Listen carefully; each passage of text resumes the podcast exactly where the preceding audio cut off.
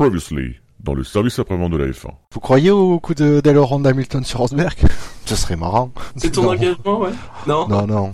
Pas plus de détails Le tour, la Non, phase de tirage, non, non. Ah, moi, je vais être fou, je vais dire que Maldonado, il va marquer un point. Il y a des gens plus fous qui diraient que Raikkonen va marquer un point. Non, il va, il, il va en marquer deux. Ah, c'est- un coup sur la ceinture, ça, Non, moi je pense que la, la course se passera bien et que quand il arrivera, euh, Daniel Ricciardo sera accueilli bien évidemment par euh, le chef de chantier, le cow-boy, l'indien, le militaire euh, et le motard, ses amis. hein, puisque maintenant on sait la vérité. Ah, C'est un village people. c'est un village people. Je veux dire, il y a pire, hein, il y a Hamilton et sa coupe de cheveux. hein. Oh, ne revenons pas sur la coupe de cheveux d'Hamilton. On salue Benny B s'il nous écoute. Rien d'autre côté engagement? Une Sauber dans les points. Juste pour contrecarrer la, la prédiction d'une Lotus dans les points. Alors, moi je, moi je voyais une superbe lutte entre, euh, entre Maldonado et Gutiérrez, mais malheureusement pour la onzième place. Pour rien, quoi. Pour l'honneur. Voilà, pour l'honneur. Oui, bien sûr. Et tu vois, pour bien démontrer que parfois le spectacle vient de, du fond de peloton, tu vois. Pour, euh, Oui, petit message pour Bernie. qu'il en faut un fond de peloton. Et même un milieu de peloton, parce que vu comment les choses se tournent, on sait même pas s'il y aura un milieu de peloton.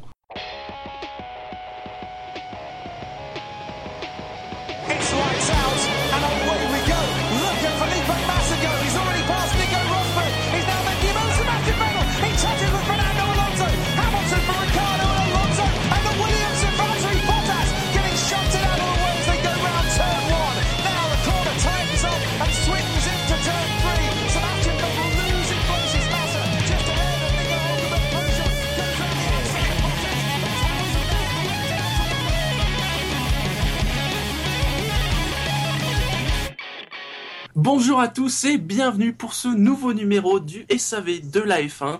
Cette semaine, ce lundi, nous allons revenir sur le Grand Prix des États-Unis. Oh putain, ça m'a Pour ma Ah bon? Tu pensais qu'on allait revenir sur un autre Grand Prix? Ouais, je, je t'ai vu marquer un temps de pause, je me suis dit, tiens, peut-être qu'il aurait- il dit, allez hop, le Grand Prix des États-Unis, on s'en fout, on passe à un autre Grand Prix, allez hop. on anticipe, on fait le Grand Prix du Brésil. Pourquoi pas? Mais non. Pour m'accompagner ce soir, vous l'avez reconnu. Bonsoir Dino. Bonsoir. Bonsoir Fab. Bonsoir. Et bonsoir Jassem, mais visiblement, il- moi je l'ai déco, donc il... il pourra pas vous dire bonsoir, mais il est là normalement. Le curier. Le carrier. bon, en attendant que, que Jassem, on espère qu'il revienne au plus vite. Bon, d'ici 5-10 minutes, ça devrait le faire. Espérons-le. Messieurs, comme d'habitude, euh, la question traditionnelle, qu'avez-vous pensé de ce Grand Prix? Sympa. Ouais, Ouais, très sympa. Un bon Grand. Prix. Un poil meilleur que le Grand Prix de Russie. Un peu, un peu. un peu. Rien Et toi, Shinji, qu'en as-tu pensé Oui, bah, moi aussi, j'ai j'ai bien aimé. euh, Peut-être pas forcément pour ce qui s'est passé devant, hein, peut-être plus ce qui s'est passé au milieu. Ah, mais ce devant, il s'est rien passé. Hein. Enfin, il y a eu deux, trois petits trucs, mais. Ah, pas il s'est passé un truc, et euh, pouf, puis c'était bon, voilà. Oh. Non, mais c'est un Grand Prix, euh, disons dans le contexte un peu un peu morose de toutes parts. c'est un Grand Prix qui euh, voilà qui fait du bien quand même. C'est on, est revenu un peu à la course. Euh, évidemment, ça efface pas les problèmes et ça ça n'empêche pas de, de se pencher dessus, mais au moins euh, voilà ça on revient à ce qu'on aime à, la course et puis en plus c'était une belle course donc donc c'est très bien. Là où le Grand Prix de Russie avait peut-être un peu plus comment dire avait laissé une impression un peu neutre il y, a, y a trois semaines parce que c'était pas un super Grand Prix. on parlait déjà des, des problèmes financiers, mais c'était pas à ce point-là. Là, au moins, ce Grand Prix a, a pu un peu, un peu distraire, quoi, jouer son rôle. Mhm. Ah, peut-être aussi que, enfin, en Russie, il y avait le, le Grand Prix du Japon une semaine avant. Là, il y a eu une pause de trois semaines. Oui, oui, non, mais c'est pas Oui. la même, euh, c'est pas la même morosité, mais c'est c'est de la morosité quand même. hein. Non, puis enfin, il y, a des- il y a des choses qui sont quand même complètement différentes. L'ambiance est différente. Ça fait un peu moins orchestré qu'en Russie. Le circuit aussi a fait, beaucoup. C'est difficile aussi de se motiver pour le Grand Prix de Russie quand tu vois le circuit. Euh, voilà, moi je me suis contenté vraiment du minimum. Euh, mais voilà, c'est vrai que le circuit, il, tu enfin, pouvais pas espérer grand chose. À la limite, tu dois. Finalement, au début, je me disais, il, il aurait mieux valu euh, qu'on aille justement Austin juste après le, le Japon. Ça nous aurait distrait, ça nous aurait fait penser à autre chose. Mais finalement, je me dis, après tout, de toute façon, je pense que ce Grand Prix-là, le Grand Prix juste après le Japon, on ne l'aurait pas apprécié. Donc, à la limite, c'est pas plus mal que ce soit tombé sur la Russie. Comme ça, on n'a vraiment pas apprécié pour, dou- pour, pour, pour deux bonnes raisons. Et toi, Jassem, qu'en as-tu pensé? De ce Grand Prix? Oh, c'était un Grand Prix. Bon, bonjour. Bonjour. C'est bien, dis bonjour aux gens. Désolé, j'ai j'ai eu un souci. Mon ordi a décidé de redémarrer pendant le générique. C'était très sympa. Euh, ben, j'ai trouvé la course plutôt sympa, même si voilà, j'étais un peu, euh, j'étais un peu malade durant le, le week-end, ce qui m'a empêché de profiter du Grand Prix. Mais j'ai vu quand même une course sympa avec des dépassements, un peu de spectacle et de la stratégie. Donc euh, oui, c'était plutôt sympa à regarder. Messieurs, alors à moins que vous souhaitiez revenir sur de l'actualité, euh, je vous propose de passer au top 10. On parle pas d'Alonso? Tu veux qu'on parle de quoi? De la, la Bah, déclaration qu'il aurait faite? Ah bah, Alors, mais la grosse actu du jour. T'as pas lu la grosse actu du jour? Tu l'as pas lu? J'ai lu des actus. Ah, Ah, mais Romain va elle a- avoir mais- un deuxième gosse? Bah euh, non, euh, bah, ça va pas. Ah non, grosse actu du jour, Fernando Alonso n'a toujours signé chez aucune écurie, on ne sait rien Il n'y a pas eu une seule rumeur Ça, c'est louche Vous, vous qui nous écoutez, vous êtes comme moi. Vous le saviez qu'il allait dire une connerie, quand même. Bah évidemment vous le saviez. Même moi, je le sentais. Je t'avoue, à un moment donné, j'ai eu un doute. Je me suis dit, attends, qu'est-ce que je vais dire? Et puis finalement, je me suis dit, je vais dire une connerie. C'est les grands improvisateurs. Alors dans ce cas, passons au top 10 et commençons comme d'habitude par ceux qui ne font pas partie du top 10. Dino, absolument c'est toi qui le faisais, tu es là, profitons-en. Ça fait longtemps. dire- C'est un peu plus court cette semaine, désolé. Euh, ah non, je vais te faire la version spéciale. Et d'abord, je vais te dire, Shinji. En 22e position, nous retrouvons personne parce qu'il n'y avait personne. En 21e position, avec 0 points, il n'y a toujours personne. En 20e position, sur la 10e ligne, nous avons toujours personne puisque personne n'était là. En 19e position, avec 0 points toujours, ex avec les trois précédents, il n'y avait personne. Mais assez étonnamment, en 18e position, il n'y avait personne, personne. non plus. Enfin, il y avait Gutiérrez, mais c'est qui- l'équivalent de personne. Gutiérrez, 16 points. En 17e position, nous avons Sergio Perez, 22 points. En 16e position, Daniel Kvyat, 37 points. 15e, Nico Hülkenberg, 39 points. 14e, Adrien Sutil. Super Sutil, 52 points. En 13e position, que ce chiffre lui va bien, c'était Kimi Räikkönen, 59 points. En deuxième position, Kevin Magnussen, 161 points. Il y a, il y a quand même un, un petit step. Euh, et enfin, Mr. Eleven cette semaine. Il est britannique. Il a une coupe de cheveux assez chelou. Il a changé de couleur de casque cette année. Il roule dans une voiture grise. Il est né en Angleterre, ce qui explique pourquoi il est britannique. Mais ce n'est pas Lewis Hamilton, puisque c'est Jenson Button, euh, qui est donc 11e avec 166 points. À noter que le vainqueur, dont nous tairons l'identité, qui reste secrète jusqu'à la fin de cette émission, a marqué quant à lui 2083 points. Alors Il a une parmi coupe de cheveux chelou, Button? Je trouve sais pas, pas, il j'ai- a pas a changé je sais pas. Je trouve qu'il a, des, il a, à un moment donné, en fonction de l'angle de la lumière, il a un petit épi qui repique derrière et ça fait, ça fait chelou. Ah oui, c'est vrai. ouais. C'est moins net que Lewis. Je veux bien le reconnaître, c'est moins net que Lewis. Alors parmi ces pilotes hors du top 10, euh, Bah, c'est un peu sévère quand même pour, euh, pour les pilotes McLaren. Je trouve qu'ils ont fait quand même du bon taf. Euh, Jenson Button, il a vraiment pas eu beaucoup de chance. Disons que la stratégie de son équipe l'a un peu privé de, de top 10. Et Magnussen, il a quand même fait une course convenable, même si c'est un peu effondré sur la fin. Donc je trouve qu'au final, les- la 12e et la 11e place pour les, les deux pilotes McLaren est quand même, euh, c'est quand même un peu sévère. ils ont beaucoup incriminé les pneus chez McLaren. Et Button a fait une bonne course. Button a fait une bonne course. On l'a vu très bien défendre d'ailleurs. Il a une super C'était sur Alonso qui était vachement bien. Et enfin, c'est des petits, c'est- les deux pilotes ont fait une bonne course et ils ont visiblement pas été, euh, pas été bien récompensés sur le top 10, enfin sur le top du SAV. Après le reste, euh, Perez, Gutiérrez, Gviat, Hülkenberg, euh, Sutil, on les a quasiment vus. Et Raikkonen non plus. Donc euh, voilà, Ah bah, euh, ils méritent leur place pour le coup. Sutil Perez et Raikkonen, on les a vus au début. Ah oui, c'est sûr. On les a vus dans le premier tour. De- de- En Raikkonen, on l'a on l'a un petit peu vu à vrai, tous les même. moments. hein. Dès qu'il se faisait dépasser, on voyait Raikkonen. Je vous trouve injuste. C'est vrai. Ça- Il me fait toujours de la peine à chaque fois que je le vois courir. non. Mais, euh, Et moi, il me fait de la voilà, peine et je le vois marcher. Déjà, rien que ça, ça, ça me fait de la peine pour lui. Voilà, globalement. Enfin, et enfin voilà, les, les deux pilotes McLaren, euh, Button. Je pense que Button a même fait une meilleure course que Magnussen pour le coup. Même si j'ai l'habitude de défendre Magnussen, là, je trouve que Button a quand même fait une meilleure course que Magnussen et finalement, il est mal verni quoi. Il finit, euh, il finit hors de stop. C'est quand même dommage quoi. Il finit hors des points aussi sur la course. Oui. Et à la stratégie en plus, bon, il m'a quand même fait un peu rire avec sa, sa sortie radio. Mais sinon, globalement, euh, voilà, c'est quand même dommage pour McLaren. C'est encore une occasion gâchée de revenir sur, euh, sur Ferrari. Je crois qu'il perd deux points. Il me semble que Magnussen marque 4 points et Alonso 6. Du coup, bon, c'est une occasion gâchée euh, pour revenir à la, cinq- à la quatrième place. Mais est-ce que c'était pas un message caché, la communication radio de Button? C'est-à-dire, Bah, quand il dit, je crois que si, ma- si ma mémoire est bonne, il dit. Euh, are you sure euh, vous avez, ouais, est-ce que vous êtes sûr? Il n'y a pas quelqu'un d'autre à faire s'arrêter avant euh, Peut-être qu'il y avait, une- voilà, peut-être qu'il y avait un, un petit message secret derrière. Euh, je sais pas sur la consommation d'essence, sur peut-être qu'il faut qu'au vi- au virage du, vi- du- au virage 9 sur le vibreur que je prenne 3 cm à l'intérieur. C'est peut-être un code qui était mis d'accord avec Button. Je dis ça, je dis rien. Vu ses déclarations d'après-course, il en a encore à travers de la gorge. Cet arrêt, cet arrêt fait trois tours après. euh, après J'adore Jassem qui répond un peu là. Merci. Mais t'as eu Mais c'est Jassem, je t'aime. Oui, moi je suis au premier degré. Hein. Non mais moi, la, la communication qui m'a le plus choqué, c'est quand Button a demandé s'il devait laisser allumer l'allume-cigare pour Fernando. Ça, j'ai trouvé ça bizarre. Là, ça m'a choqué pour le coup. Non, mais euh, je suis un peu d'accord avec Jassem, c'est-à-dire que la course des McLaren n'est pas récompensée. C'est pas une grande course, mais bon. euh, C'est vrai que Button subit un petit peu, euh, mais subit dans tous les sens du terme. hein. C'est-à-dire qu'il y, a la- il y a la course, et il y a aussi le pilotage de sa McLaren, il l'a reconnu après. Mm. Euh, contrairement à, à, Ja- à toi, Jassem, je dirais plutôt que Magnussen a quand même fait une meilleure course globalement. Euh, parce que finalement, il a quand même bien, enfin, il a quand même tenu bon. Il a pas, euh, il finit septième. Euh, non, il finit huitième. Euh, donc, euh, moi, j'aurais tendance, j'aurais tendance à donner la prime à Magnussen comme ça.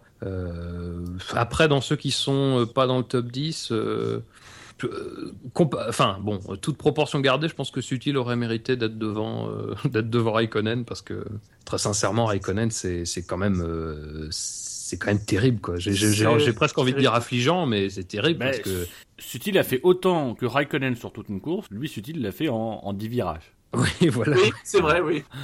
C'est vrai. Mais euh, le problème de Raikkonen, c'est c'est c'est l'après-course, quoi. C'est quand il déclare, euh, alors hors communication officielle, quand il déclare que euh, il, voilà, il il arrive pas. Alors lui et son équipe n'arrivent pas à régler ses problèmes de sous-virage. Euh, il dit, enfin, c'est ils sont, il est presque, enfin, il dit même, même en allant moins vite, ça change rien. Donc c'est quand même que les mecs se, se sont dit, bon, écoute Kimi, ralentis un petit peu ton rythme, ça va peut-être mieux tourner. Euh, mais non, non, même pas. Donc, euh, Je suis déjà au max, les gars. Je peux pas aller moins vite. je me fais doubler par une Sauber.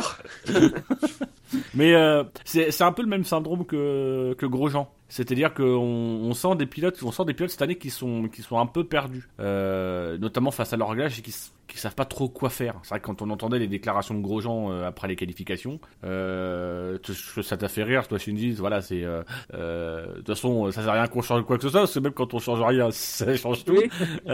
Et là, c'est vrai que Kimi, c'est- t'as l'impression que chaque week-end, il a beau faire, il a beau faire des progrès, etc. le vendredi, le dimanche, il y a rien qui est allé. Et donc, voilà, c'est c'est peut-être aussi par rapport, il y a peut-être un, il y a, il y a peut-être un truc à chercher par rapport à leur expérience chez Lotus, et que du coup, cette année, ils, ils ont pas les mêmes repères, ils ont plus de Et, euh, difficultés, je sais pas, mais euh, C'est vrai, c'est vrai que moi, ce qui m'a marqué euh, parmi les déclarations cette saison, c'est celle de Prost euh, qui disait que euh, l'année dernière, Raikkonen et donc par extension Grosjean avait avait un avion de chasse quoi avec la Lotus. Et plus j'avance dans plus j'avance dans, dans, la saison, plus je me dis que c'est pas faux quoi. Que y a c'était vrai sur le coup, c'est-à-dire qu'on se rendait bien compte que la Lotus était une très bonne voiture, mais je pense qu'on se rendait pas compte à quel point elle était une bonne voiture. Et qu'aujourd'hui, quand on a, quand on est face à des pilotes qui se retrouvent en, difficulté, alors bon, Grosjean, c'est, je dirais Grosjean, c'est, c'est, il y a moins de repères vis-à-vis de sa propre carrière parce que finalement elle est assez courte et il a eu la chance d'avoir euh, en 2012 et 2013 de bonnes voitures.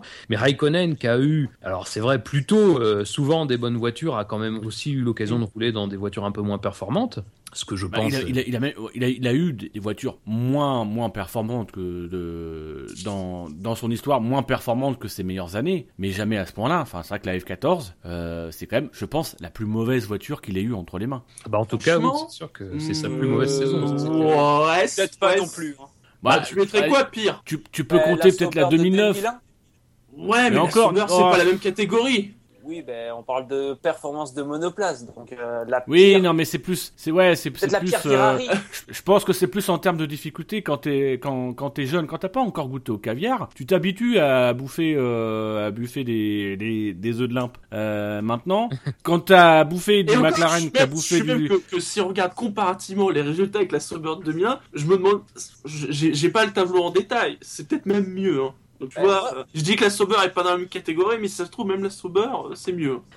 Mais sur, sur la performance, c'est c'est plus difficile d'avoir une mauvaise voiture en fin de carrière. Bien sûr. Mm. Ben, moi, il y a quelques temps, il y a, hier, ben, je me suis un peu éclaté à voir le nombre de points de Kimi Raikkonen par rapport à ses anciennes années. Et je Ah. remarque qu'en Ah, toi aussi 2004, en 2004, ben, c'est une année horrible, enfin, c'est un peu une année nulle pour euh, Raikkonen. McLaren finit cinquième du championnat constructeur. Il finit avec 45 points avec l'ancien barème. Cette année, il en a que 47. C'est quand même Oui. enfin, c'est quand même ridicule par rapport à un barème où il y a 25 points et il y a 10 voitures qui peuvent rentrer dans les points. Donc, c'est vraiment une année difficile pour lui, quoi. Pour vous dire à quel point il a des difficultés cette année, quoi. Par contre, euh, je suis même pas sûr qu'il reste euh, pour 2000, euh, 2015. hein. Ferrari peuvent Bah, très bien le virer. euh. Euh, quand, quand on lui en a parlé, il a dit j'ai un contrat Ferrari pour 2015. Mais tout le monde dit ça en ce moment. Eh oui, c'est ça. Il y en a qu'un qui peut pas le dire, c'est le seul qu'on a un, vraiment. Mais D'ailleurs, moi aussi, j'ai un contrat pour Ferrari. Mais bon. Mais euh, putain, toi aussi Ah, mais Ah oui, Mais on a tous. les enfoirés ils m'ont dit j'étais seul dans le aussi, SAV. parce que pour rentrer dans la voiture. Mais euh, sinon, voilà. Non, mais par contre, c'est c'est c'est c'est- c'est- ce qui est terrible avec Raikkonen, c'est que lui s'évertue à dire qu'il a un contrat. Mm. Ce qui est vrai, euh, d'ailleurs, enfin, il n'y a pas de problème. Mais le problème, c'est que lui, c'est c'est- c'est pire que tout, c'est-à-dire que c'est ses résultats qui motivent les rumeurs. Oui. C'est-à-dire que c'est pas la rumeur euh, qui vient de on ne sait où, machin, c'est les résultats, quoi. Euh, Son départ chez Sauber. non, mais c'est c'est quand même terrible, quoi, pour, euh, pour ce pilote qui, l'année dernière, a été quasiment porté, euh, porté au nu. euh, et que L'année dernière, on se disait, ah, c'est chouette, on va enfin voir une belle lutte avec Alonso à voiture égale. Ben non. Eh non, hein. Eh non. Ouais, il va, il peut-être gagner un SAV d'or, qui sait. Oui, oui. je- Je suis en train de vous faire un tableau Excel, les gars, vous allez voir. Oh là là, vivement Allez, on va passer au top 10. Et le dixième a marqué 270 points. Et alors, bon, il m'avait fait marrer samedi après-midi. Alors, il paraît, je- j'ai pas confirmé, mais visiblement, il aurait dit que la, la voiture, il semblerait que la voiture ait vu la Vierge Marie pendant la nuit ou un truc dans le genre. Enfin, que je vois la déclaration. Et donc, Romain Grosjean, euh, qui, qui finit pas dans les points, mais qui était content de sa course parce que la voiture marchait, pour une fois. Mais en fait, c'est ça le truc, c'est que quand ta voiture elle marche, c'est mieux que quand elle roule. Oh là. Ça aussi, tu mettras qu'il faut le couper. non, non, ça je le garde. J'aime bien les fours. Bah non, mais euh, alors là, euh, Grosjean, c'est. C'est-à-dire que cette course est quand même étrange. Non, enfin, pour beaucoup de choses, mais surtout parce que. Très sincèrement, on comprend pas pourquoi les écarts sont resserrés entre certaines voitures. Quoi. Et les, les Lotus, c'était criant C'est même parce limite que. suspect. Mais, mais c'est vrai en plus. Mais non, mais, non, c'est ça. que les Sauber et les Lotus, qui restent quand même euh, les voitures euh, les, les, plus en diffi- les plus en difficulté Mhm. cette saison, soient parvenus sur cette course. Alors bon, les Sauber, ça s'est malheureusement pas vu, mais les Lotus, ça s'est très bien vu, à rivaliser quand même. Parce que avec des Toro Rosso, avec des McLaren, euh, c'est quand même étonnant. Mhm. et, et- et le fait que Grosjean se mêle à la bataille, je peux comprendre qu'il soit très très content parce que faut quand même se souvenir d'où d'où on part. Ils sont quasiment derniers en Russie, quoi. Enfin, c'est Et il fait une super course. Bah, il était même dernier. Ça, ça euh, se finit, ça se samedi. finit mal parce, parce que je pense qu'il, il- à un moment donné, il décroche complètement après l'accrochage avec Vergne, mais il fait Oui. une super course. Ouais, ouais. C'est pour ça, il marque pas de points, mais il était super content de sa course quand même. Il, il disait que l'accrochage avec Verne l'avait euh, avait abîmé donc son aileron, ça on l'a vu, mais avait abîmé aussi son fond plat. Ce qui Ah, explique ben. d'ailleurs qu'il s'est fait un circuit un petit peu parallèle euh, en fin de course. Ah, c'est clair que le mec, à la fin, il roulait plus en dehors du circuit que dans le circuit. Donc, Mais non, mais il fait des expérimentations au, au compte de Herman Tilk. C'est à lui qu'on a demandé améliorer le place. Il fallait, il fallait que vous ayez des écrans 16 neuvième, hein, parce que vous aviez la, la piste au milieu, et puis sur les côtés de l'écran, parfois, vous on voyait le Lotus qui passait dans le virage. heureusement qu'il roulait pas à Monaco, le mec, hein. Parce que là, Ah bah il l'aurait fait une fois. Voilà. Puis il aurait détaché un tout petit bout d'astroturf. mais vraiment tout petit, hein. Et c'est vrai que c'est- c'est mal payé parce qu'en plus il, part de lo- il part entre guillemets de loin, il gagne quand même des places grâce aux pénalités, Euh, mais, euh, mais il part de loin, il, f- il fait vraiment une très bonne course. Euh, il, il mérite d'être devant Maldonado et ça paye pas quoi. Bon finalement Maldonado comme ça marque ses premiers points de la saison, c'est bien. et Ça devant Verne, justifie un petit peu. Devant Vergne, ça dépend. euh, j'ai pas trouvé sa course si exceptionnelle que ça. Ah, On en reparlera. On en On en reparlera. reparlera. Mais par contre, je sais pas si vous avez vu le tweet de, de Lotus juste après la course. Ah, excellent. le tweet de Lotus avec Romain Grosjean. Mais c'est- genre, vraiment 20 minutes après la fin de la course. Il y a Lotus qui met un tweet euh, sur Twitter, donc, c'est logique, euh, mieux, montrant Romain Ouais. Grosjean avec, avec un bout de son aileron euh, avant, je crois. Euh, Enfin, une, une pièce en carbone. Et, et l'air super content. Et le tweet, c'était, euh, euh, ah, c'était quoi le, le message? Euh, c'est- tiens Jean-Éric Vergne, euh, euh, il- comment ça s'appelle euh, euh, Ro- Romain a quelque chose à te rendre et ça devait être un bout d'aileron de la de De la Toro Rosso. de, de la Toro Rosso. Et derrière on a Jean-Éric Vergne qui oh, se, se, se prend en photo et tweet à son tour en disant euh, tu me le rendras quand tu me rendras euh, les 5 secondes que j'ai perdues. Alors que moi j'ai l'impression que c'est deux pilotes qui s'apprécient pas vraiment en dehors de la piste. Et donc vraiment je craignais le pire après la course. Je, je craignais vraiment le. Et d'ailleurs la première réaction de Romain Grosjean, je- vraiment je craignais le pire. Et puis genre NASCAR. Non, mais on est pas en NASCAR, finalement non. Je sais qu'on est au Texas et tout, mais quand même, ils savent se tenir, nos pilotes de F1. Bah, visiblement eux, oui ça se tenir. Certains trouveront que c'est dommage. Ça, ça Oui, évite c'est- un on peut- peu si on- le- les pit stops. Enfin, si on peut éviter de passer à tabac des pilotes aussi, c'est pas mal. hein. Oui. Ah ça dépend. Ça dépend du pilote. Ça dépend du pilote, c'est vrai. Je peux même y participer. Allez, passons à la neuvième place. Il a marqué 296 points. C'est son meilleur résultat de l'année. Oui, Pastor Maldonado a marqué des points.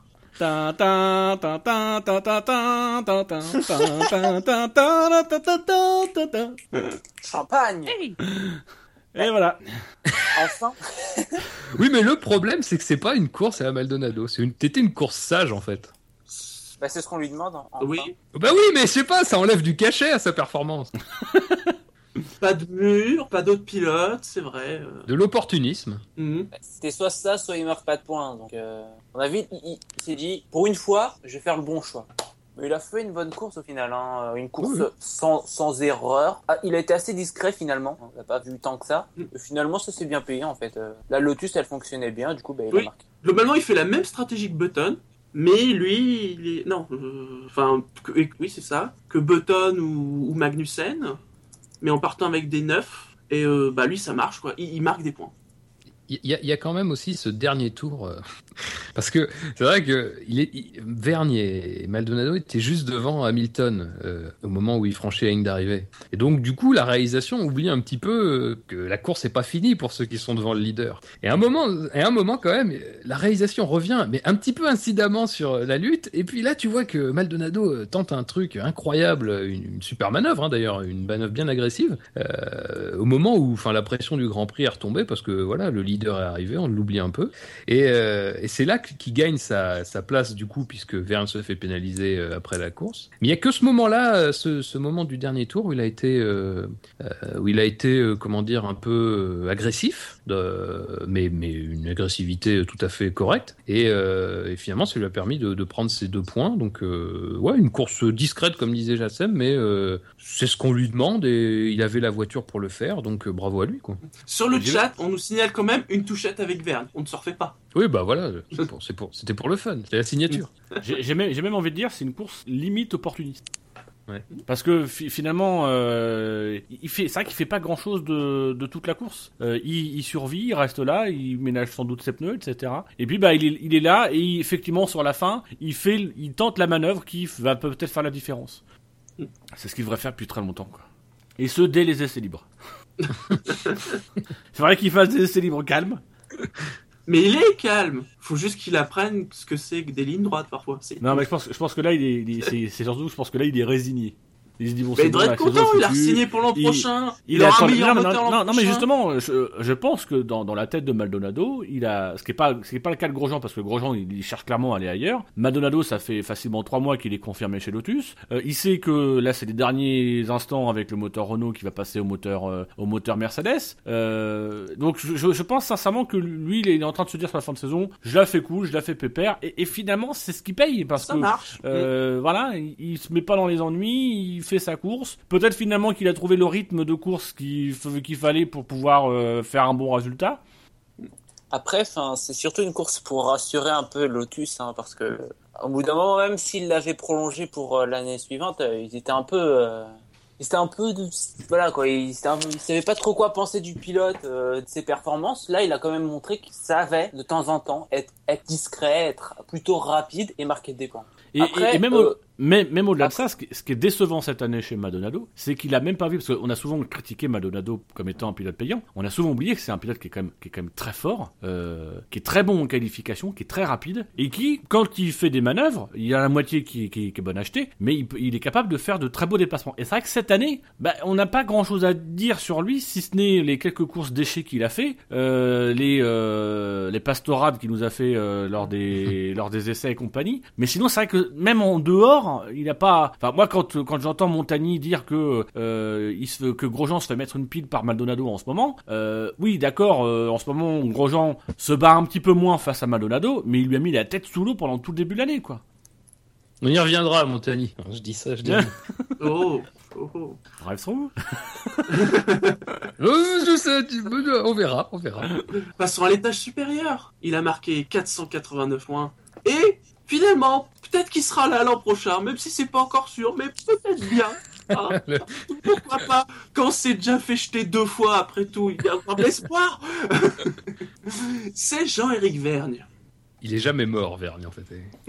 Il y a quelque chose de. C'est Highlander. de- Ah non, mais c'est ça. Il en restera qu'un. Lui, à la fin, il sera tout seul. Quoi. Le mec, c'est Christophe Lambert. De- Je commence à avoir beaucoup de points communs entre Christophe Lambert et Jean-Éric Vergne. de fin de course, Jean-Éric Vergne. C'est-à-dire que c'est sur la fin, tu dis, oh mon dieu, il va, il va nous doubler tout le monde et tout ça. euh. Bon, là, c'est vrai qu'il a, ah, parce que forcément, ça a googlé sur sa pénalité. euh, C'est vrai qu'il est passé un peu au chausse-pied quand même, hein. Bah, il a mérite sa pénalité. Il a mérite. Enfin, euh, je pense pas qu'on puisse contester le fait qu'il sort Grosjean de la piste. Quoi. Enfin, c'est, c'est... Sa, sa manœuvre, Non. est, la manœuvre est belle, la manœuvre est couillue. Non, non. Mais bon. Je trouve sévère. Hein Il, il sort pas Grosjean de la piste. Il s'appuie légèrement contre Romain Grosjean. C'est pas pareil. Non mais c'est vrai que la, la manœuvre est belle et que euh, la partie compliquée et c'est ce qu'il anticipe pas et c'est ce qui c'est ce qui c'est ce qu'il devrait anticiper mais en même temps on peut comprendre aussi que ce soit un peu compliqué c'est que euh, lui il veut dépasser Grosjean mais Grosjean juste devant lui il a Button et Oui. lui aussi à Et cet oui. endroit-là c'est l'opportunité pour essayer de dépasser. C'est obligé que c'est obligé c'est obligé que Grosjean se, se décale à un moment donné. Donc c'est c'est vrai que dans l'instant il aurait fallu que Vergne analyse que en partant d'aussi loin il fallait qu'il tienne compte du fait que Grosjean allait peut-être se décaler. Parce qu'en partant de loin si Grosjean se décale pas ça, ça passe c'est même limite à la limite il, se- il se gaufre il se gaufre et il, il le reprend euh, enfin ça se croise ça se décroise comme on a pu en voir là c'est vrai que comme il y a Button devant Grosjean est obligé de se décaler pour tenter le truc et puis euh, et puis bah voilà ça ça ça, ça, ça cogne D'ailleurs, c'était un peu la mode hier soir, la- l'attaque de loin. J'ai pas osé remarquer le nombre de dépassements où les gars, ils attaquaient de super loin avant le virage à chaque fois. Disons façon, qu'ils c'est- veulent imiter juste Ricciardo, quoi, mais ça marche pas toujours. Oh, écoutez la groupie. Euh, Vettel a avait tenté ça aussi, euh, mais lui, il est carrément sorti de la piste. Ça me fait un peu rire pour le coup. Mais voilà. Quelle suffisance. Espèce de mécréant. Je te conchis. ah non, excuse-moi, excuse-moi, Joseph, non. Non. Je te condamne. Oh là là, c'est- Oui, c'est vrai, les Gus Gus, les entrées de virage élargies, c'est propice à ce genre d'attaque, c'est vrai. Ah, mais du coup, c'est bien. C'est, c'est, c'est, un, c'est un très beau virage qui nous donne de très belles manœuvres. Faut, faut y penser, c'est bien. Après, Vergne, sincèrement, est-ce que, est-ce que ça mérite la pénalité euh. Là, bah, il- Là, pour le coup, je me dis que la pénalité de 5 secondes, elle est, euh, elle est bien. Voilà. Ouais. Parce que c'est une, Oui, une voilà, petite sanction qui plus, peut, à la limite, te faire perdre une place, mais qui non, non plus ne détruit pas ta course, quoi. C'est pas un drive-through, c'est pas 20, 25 secondes pas qui peut te faire cette perdre place. une place. Voilà. Oui, De voilà. toute façon, à part, marqué, hein, c'est c'est pas 5, c'est oui.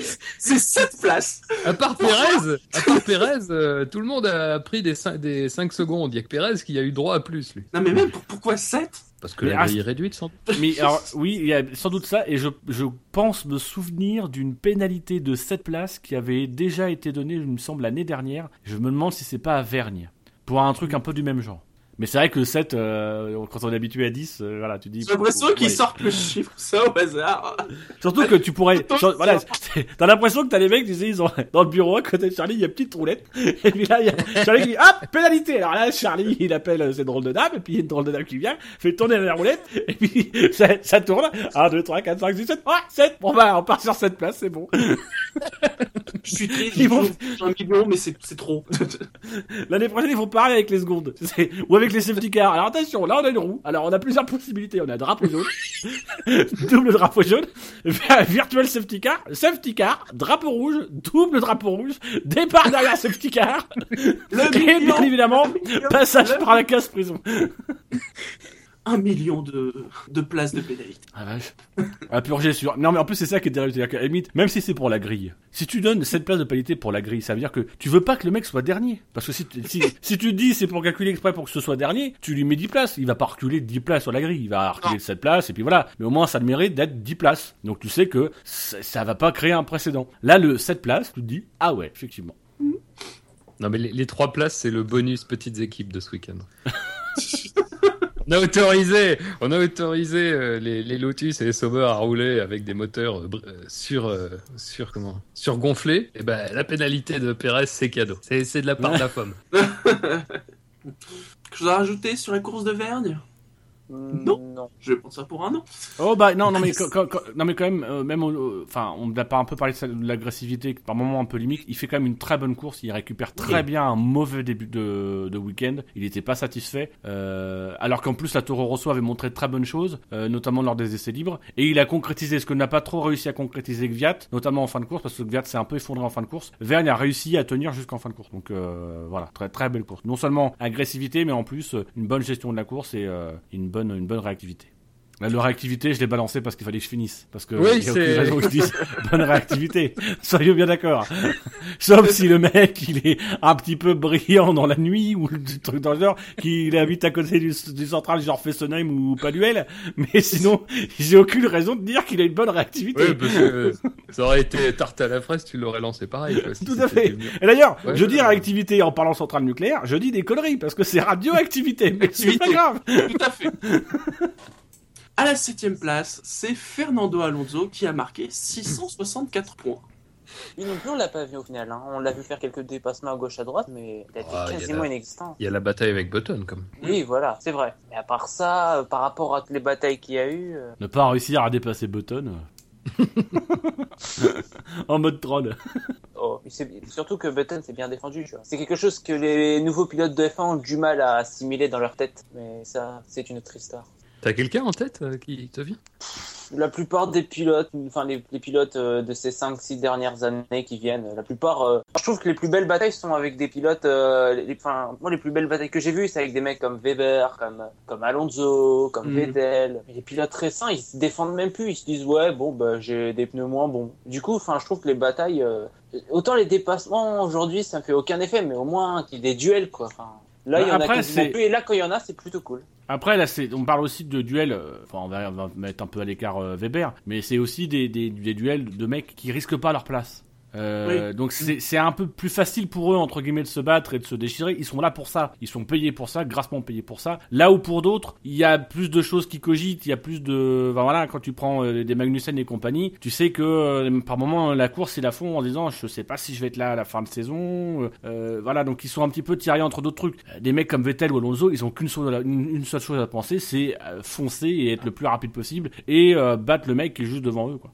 Bah oui, mais c'est une mentalité voilà propre à des pilotes euh, expérimentés comme eux. Mais disons que euh, les pilotes les plus récents essayent plutôt de de, de pas faire d'erreur, quoi, de, de, de bien faire leur travail. Voilà, si tu fais dépasser, ben tu dis à la presse, euh, ben j'avais des pneus moins bons, etc. Enfin, tu trouves des excuses comme les pilotes le font depuis je sais pas combien de temps. Et Ouais, voilà, mais c'est- comme ça que tu commences.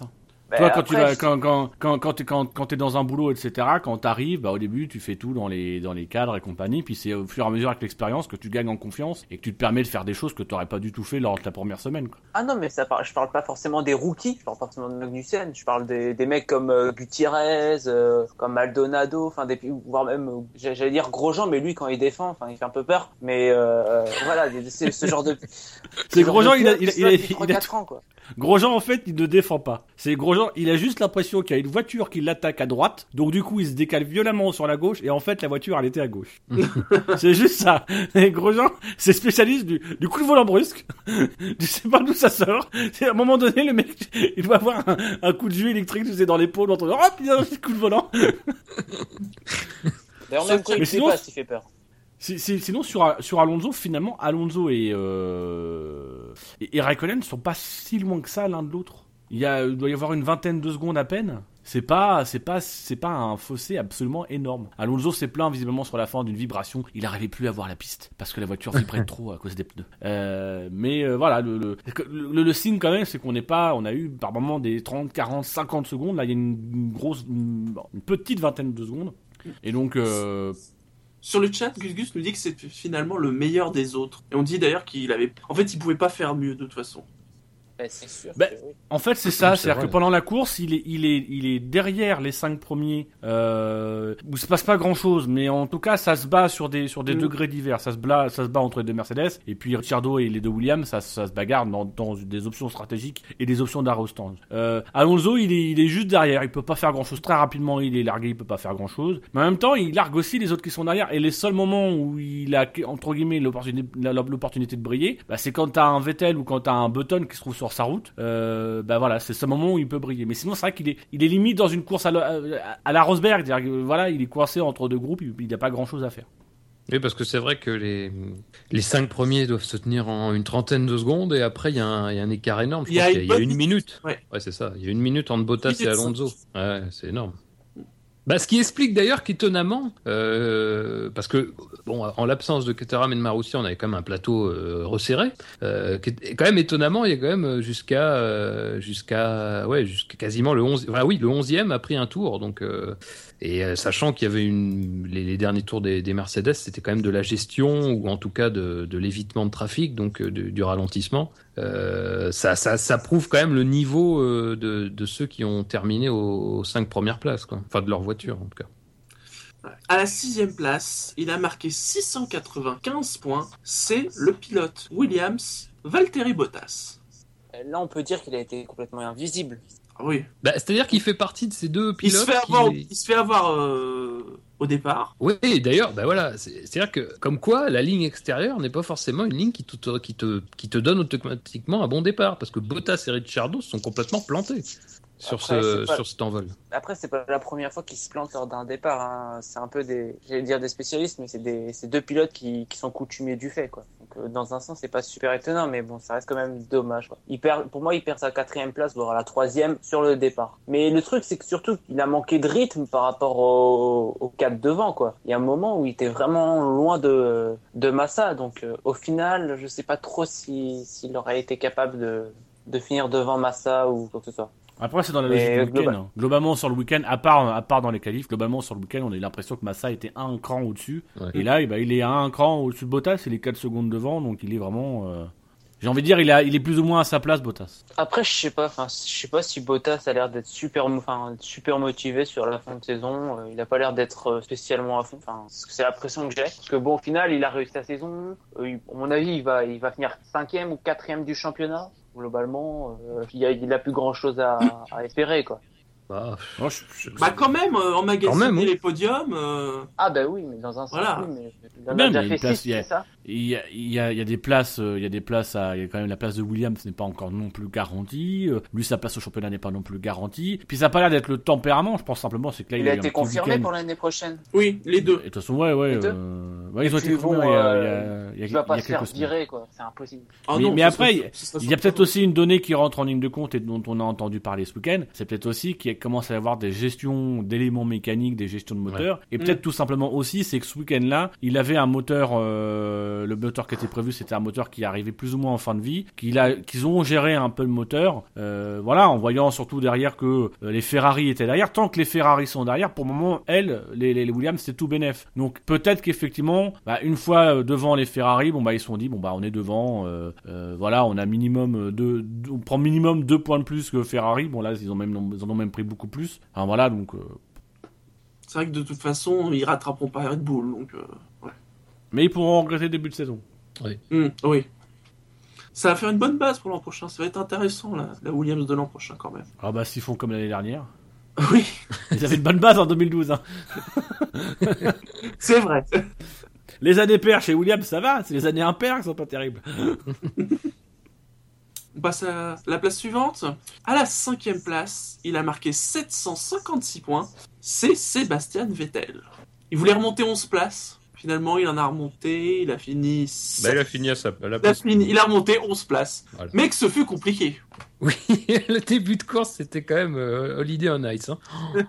Mais il y a eu l'explication du coup. C'était c'était un mauvais train de pneus, c'est ça?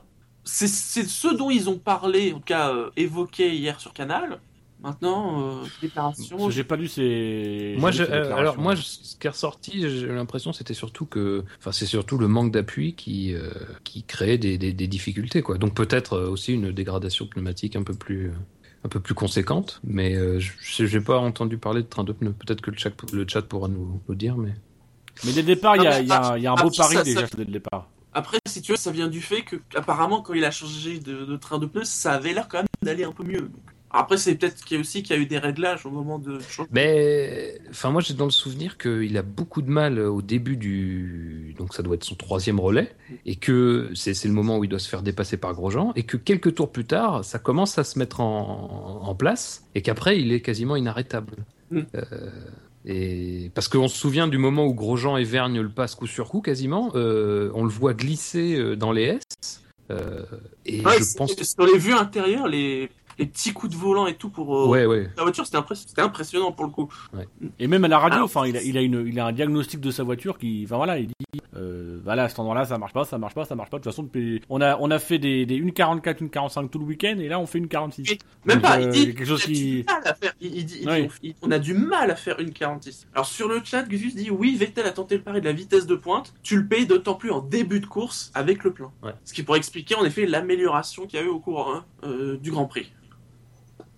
Mais euh, sinon, très bonne stratégie, enfin très bonne euh, intention stratégique avec la safety car de, de rentrer, de mettre les tendres, de revenir un tour après pour mettre les médiums et, et avec l'optique sans doute à ce moment-là de, de faire toute la course en médium. Même si au final il a, il a dû mettre les, les tendres, à la grande surprise de certains commentateurs, euh, il a dû remettre les tendres, mais euh, Non, Fab, j'aime.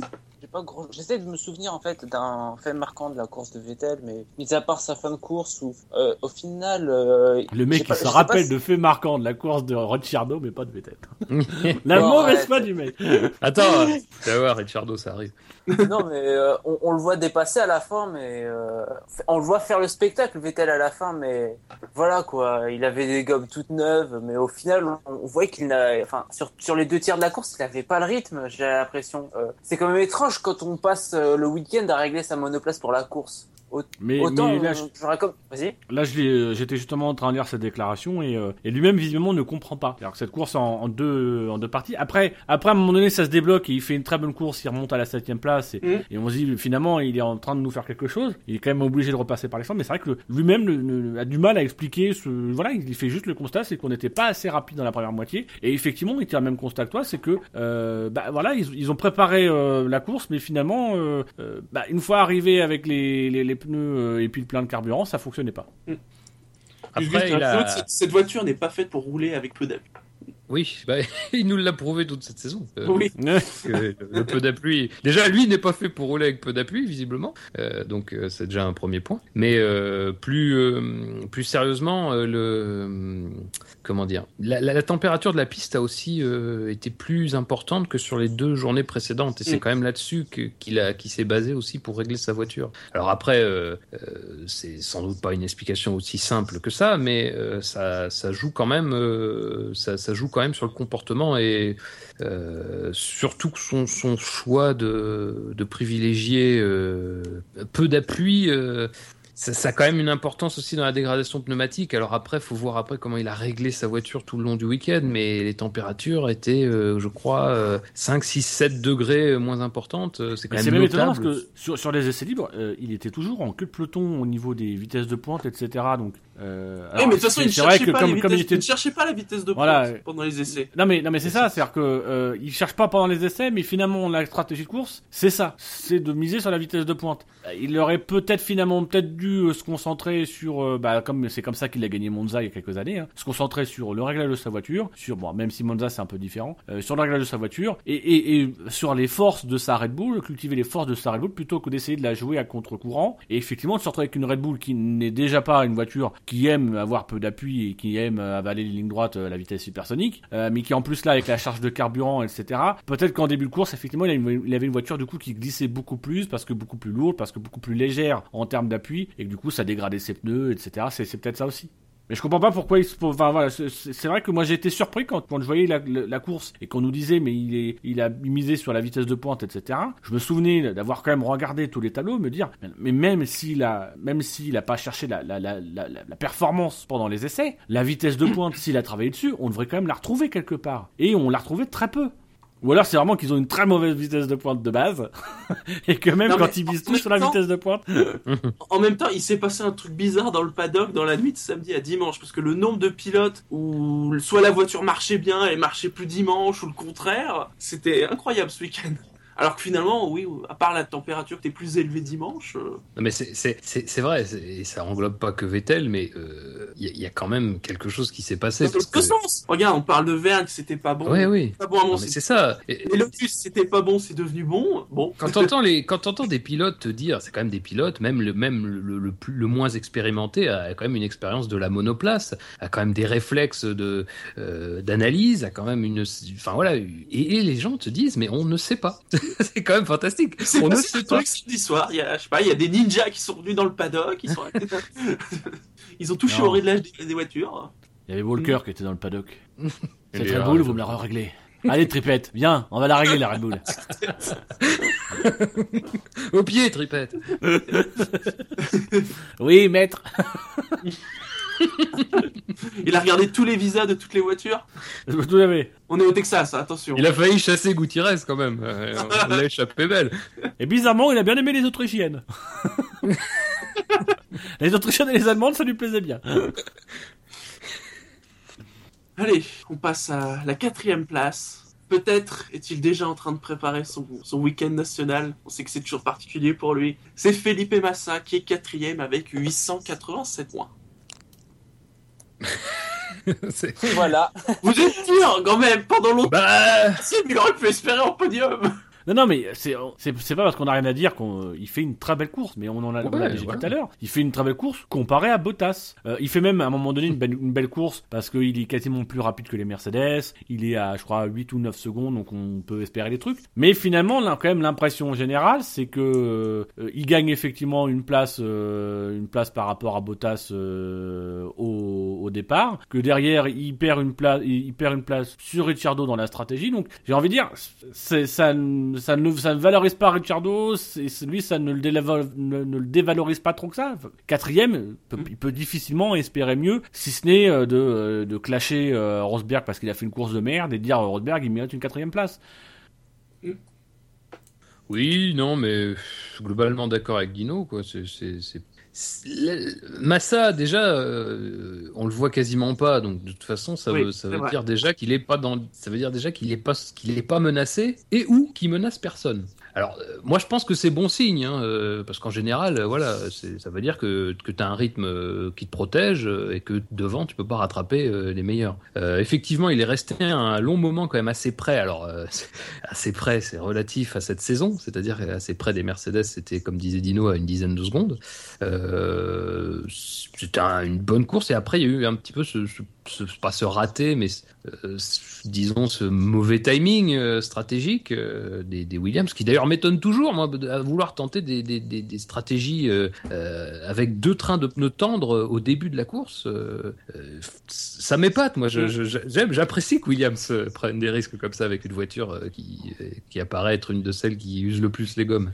Pff, après, c'est difficile, quoi, parce que effectivement, Ricciardo, une fois qu'il est, une fois qu'il est passé, il est quand même difficile à aller chercher. Euh, Massa est pas si loin que ça au final. Bon, sincèrement, je pense pas qu'il. Dans les déclarations d'avant course, on sentait bien chez Williams qu'on n'était pas confiant sur le fait d'obtenir le podium. Quand ils, ils savent qu'ils peuvent avoir le podium, ils le disent. Euh, ils, ils sont même du genre à dire euh, on va voir si on peut pas essayer de concurrencer les Mercedes. Euh, là, après les qualifications, c'était très très défensif. C'était on verra, on n'est pas du tout sûr de pouvoir faire le podium. Euh, euh, il se méfiait beaucoup de Ricciardo et a raison d'ailleurs, hein, puisqu'il finit devant eux. Mais donc suis pas vraiment surpris. Massa, il fait voilà, il fait la course parfaite qu'il peut faire à ce moment-là et c'est pas l'arrêt au stand 3 dixièmes plus long que ce qu'il faudrait qui euh, lui coûte la place quoi. C'est c'est le rythme, hein, c'est tout.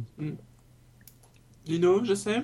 Franchement, là, sur Mazda, j'ai vraiment pas grand chose à dire, quoi. Euh, il perd une place euh, à l'undercut avec Ricciardo. Ouais. qui, au final, il fait un peu de la figuration. En fait, il y a un moment où on s'est dit, il va peut-être le rattraper parce qu'il était à moins de deux secondes. Mais au final, non. Enfin, c'est, Mm. non.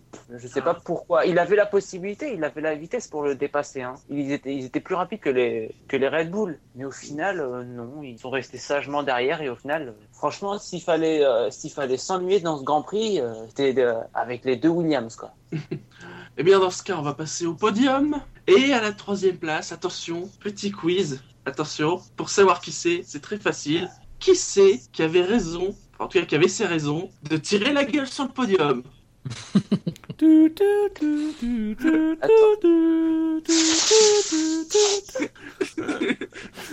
J'ai pris trop de la musique. Rosberg. Oui Il y a 7 lettres de Rosberg 1, 2, 3. Oui, oui, il y a 7 lettres. Faut se le dire hein, pour s'en apercevoir. Mm. Attendez, ah oui, j'ai vérifié ça. avant. Hein. Ah, c'est ça, c'est que. Je me dis, attends, il a, il a, il a, marqué, il a marqué une pause, donc il a dû, il a, il a dû compter. Oui Donc il était devant, puis Hamilton est arrivé, puis il est passé. Putain, Hamilton, Et puis voilà, ça y est, c'était fini. Le, le fameux combat de titan entre les deux, c'était fini. Non, mais on va pas se mentir, euh, là il est en train d'accuser le coup, mais, mais bien comme il faut quoi. Il, il n'est même plus dans le rythme, il n'est plus du tout dans le rythme d'Hamilton. Il est devenu- Mais- enfin, C'est Vas-y. c'est très sincèrement, je vois pas en fait la différence qu'il y a entre le Rosberg de maintenant. euh, Ah non, mais il y en a pas eu. Hein. Et le Rosberg du début. non mais et le Rosberg d'avance pas. Ah non, mais c'est pas ça. C'est pour moi, j'ai jamais considéré ça comme vraiment un, un tournant. En fait, le, le seul truc, c'est qu'Hamilton a cessé d'avoir des soucis. Oui, voilà. Euh, voilà, et voilà. Parce qu'on va, on va pas se mentir, les soucis d'Hamilton, ils ont vraiment contribué à faire en sorte que Rosberg soit pendant la majorité de la saison en tête du championnat. Globalement, il a quand Oui. même gagné 10 courses. Voilà, enfin, on va pas, voilà, il y a pas, il y a pas photo C'est vrai qu'il y a 10 à 4, euh, ça, ça fait mal. Oui, non, mais après, après c'est bon, c'est l'écart. Enfin, les points sont ce qu'ils sont. Il n'y a pas de, y a pas de souci là-dessus. Mais Rosberg fait une très bonne saison au volant d'une très bonne voiture. Mais il y a quand même un gros problème avec Rosberg, c'est que quand il a l'avantage en vitesse, mais qu'il est derrière, il parvient pas à prendre l'avantage sur la piste. Et quand il a l'avantage sur la piste, il parvient quasiment pas, à condition égale, je parle, à le conserver. C'est quand même, quand même gênant. Euh, Rosberg fait une très bonne saison, il rivalise avec Hamilton, mais le problème, c'est qu'il n'arrive pas à. Il y a toujours ce. ce... Alors c'est pas vrai sur toutes les courses. Hein. euh, J'ai déjà, déjà dit à Monaco, c'était pas vrai. En Autriche, c'était pas vrai. Mais ça se vérifie quand même la majorité du temps, c'est-à-dire que voilà, Rosberg euh, est dans le rythme, il n'y a pas de problème. Mais c'est, dire, il y a, y a y a qu'à voir la fin de course. Rosberg il tourne dans les temps d'Hamilton. Euh, il est même plus rapide hein, la plupart du temps. Euh, Quand Hamilton doit euh, donner le petit coup de collier, il tourne dans les temps de Rosberg et c'est tout. Euh, mais il y a un problème, c'est que Rosberg ne parvient pas à, se, satisfaire d'un avantage minime et ne parvient pas à prendre le dessus quand il peut. Et c'est un peu problématique. Alors, il a, il a voilà, ce qui, lui permet d'espérer, c'est ce, ces doubles points euh, qui, qui quand même sa régularité aussi. Euh, mais malgré tout, euh, effectivement, il y a ce truc en plus. Alors, ce truc en plus, euh, après, comparer les victoires, c'est un peu dur parce qu'effectivement, ils, ils se battent forcément l'un l'autre pour la victoire. Euh, donc, voilà, il suffit que tu n'aies pas le petit truc en plus, euh, ça, ça te Ouais, coûte la puis- victoire. Mais, Et puis on voilà. peut on peut on peut on peut considérer qu'il y a deux victoires de d'Hamilton par exemple qui auraient très bien pu aussi échouer euh, à Rosberg. Voilà, c'est euh, ce qui est- très- étonnant avec Rosberg, euh, c'est qu'on a l'impression, euh, il a en Russie, il arrive en Russie, il dit, il- il dit, je vais tout jouer sur le premier virage, surtout pour ça va jouer, au, ça va jouer au départ. Et effectivement, il joue tout au départ, il se cagade. Et là, il arrive, il arrive ce week-end. Et le, mec, il a un discours, c'est euh, quoi qu'il arrive, je suis content de me battre avec le, avec les, avec Lewis pour le titre. Mais t'as perdu, mon gars. T'as perdu. Si tu, arrives à trois courses de la fin, alors que tu n'as entre guillemets que 17 points de retard et que tu as, tu es dans cet état d'esprit, de, dans cet état d'esprit de déjà chercher le lot de consolation de ta saison, c'est que t'as perdu. Euh, alors, c'est vrai que euh, moi, je dirais qu'il y a quand même quelque chose, il y a quelque, il y a quelque chose qui, il y a une dynamique qui s'est rompue à Spa. Euh, Oui, que-. Oui, ça, c'est vrai. il aurait pu, il aurait pu, il, y a- il était sur une dynamique, il aurait pu poursuivre sur cette dynamique. Que je dirais, Spa, c'était l'opportunité pour les deux de faire la différence. Euh, soit Rosberg de, de, de se dire j'ai fait une connerie, genre prendre du poids de la bête et, et de se de se mettre au taquet et compagnie. Euh, soit pour Hamilton, ce qu'a fait Hamilton, c'est de se remettre dans le droit chemin, de dire je suis seul contre tous, ce qu'il a très bien fait de remettre son équipe derrière lui et ce qu'il sait brillamment faire euh, et ce qu'il fait de ce qu'il fait depuis le Grand Prix de le, le- le Grand Prix de Belgique. Mais fondamentalement, ce qu'on voit là actuellement, c'est ce qu'on a vu en début de saison. Si on regarde sur la saison, on a 4 4 5 Grands Prix en début d'année où on en a que pour Hamilton, au point même de se dire euh, il est en train de nous faire une Vettel euh, et moi moi j'étais premier à me, à me- à me réjouir en disant je vais lui faire euh, mettre le nez dans son caca à la fin de saison. D'ailleurs, je vais lui mettre le nez dans son caca à la fin de saison. et, et là depuis il est en train de nous faire une fin de saison à la Vettel comme l'année dernière. Donc le mec, il a il a j'ai même pas envie de dire il, il a passé le turbo ou quoi que ce soit, c'est juste Hamilton, il est sur son rythme, Rosberg, il est sur son rythme. Mais euh, voilà, il y avait quelque chose qui s'amorçait, qui se préparait durant l'été, mais que euh, j'ai envie de dire Rosberg, il a cassé tout seul, bien aidé par euh, la gestion de Mercedes et par le petit coup de le petit coup de vista, on va dire de Lewis Hamilton qui a été un peu opportuniste juste après dans le paddock en Belgique pour saisir l'opportunité de, remettre l'équipe derrière lui, de se rattacher, de passer pour le gentil garçon. Euh, et, voilà, ça, ça rompt un truc et on est revenu à la situation normale du début de saison. Et c'est ce qui me fait dire, c'est que moi, moi je me rappelle après la Belgique, j'avais, j'avais, j'émettais la crainte que euh, la gestion de Mercedes, euh, qui avait, euh, avant même Lewis Hamilton, qui avait condamné publiquement et assez violemment Rosberg, j'avais, j'avais peur que ça casse quelque chose, mais finalement non, ça, ça a juste cassé effectivement cette dynamique, ça a cassé un éventuel élan, mais ça, c'est finalement, ça a remis la maison de Mercedes dans l'ordre, ça a remis les choses à plat, et on est revenu à l'heure du début de saison. Et aujourd'hui, si Hamilton est champion, c'est complètement mérité. Ah ben là, Euh, là. enfin là, faut vraiment avoir des arguments solides pour contester ça, quoi. Euh, Parce que parce que les points si- qu'il perd, les points qu'il perd, c'est pas de sa faute. Enfin globalement, c'est des points de, de c'est des points de de, de perdu. Il, il commet quelques erreurs, mais voilà, c'est même ce qui serait cruel. Enfin, je, je, je sais que sur Twitter, euh, on avait eu un, un faux débat parce que euh, mais sur le fait que voilà, si euh, euh, Hamilton euh, gagne mais que Rosberg abandonne euh, au Brésil, mais que c'est l'inverse à Abu Dhabi, euh, ce serait Rosberg qui serait champion euh, pour un point. Et c'est vrai que tu te dis, Hamilton pourrait vraiment avoir les boules. Ça serait des règles et voilà. Mais il pourrait vraiment avoir les boules parce que fondamentalement, perdre pour un point, il faut vraiment qu'il aille chercher au fin fond de sa saison pour trouver un endroit où il a perdu un point. Mais lui, véritablement, volontairement. Il, Oui. il se gaufre, Mm. il se gaufre à une qualification où il a fait un petit peu trop. Il y a quelques courses. bah là, c'est l'exemple ce week-end, c'est qu'il fait pas une bonne qualification. Il fait même sa plus mauvaise qualification en conditions normales face à Rosberg, mais il sauve la mise en course. Donc voilà, c'est sincèrement, c'est ce qui serait terrible, c'est voilà, si s'il vient à perdre le titre pour un point, il va devoir se dire, mais alors, je, le- je le perds où ce point? Bah, je- honnêtement, j'ai l'impression, alors bien évidemment, tout peut arriver en deux courses, bien évidemment, tout peut se passer, mais que dans l'esprit de tous, c'est fait. Ah ben oui. Après, c'est- quand même. Si ah, rien ne se passe de particulier, c'est fait. Ah ben oui, à la régulière, c'est fini. À la régulière, c'est terminé. Ah bah à la régulière, c'est impossible. C'est terminé pour Ils sont sur une série, ils sont sur une série de 10 doublés euh, cette saison. Euh, pour vraiment qu'ils fassent pas deux doublés sur la dernière fin, sur la fin de l'année, euh, voilà. Et il suffit juste que Hamilton fasse deux fois deuxième. Donc voilà, ça lui suffit largement.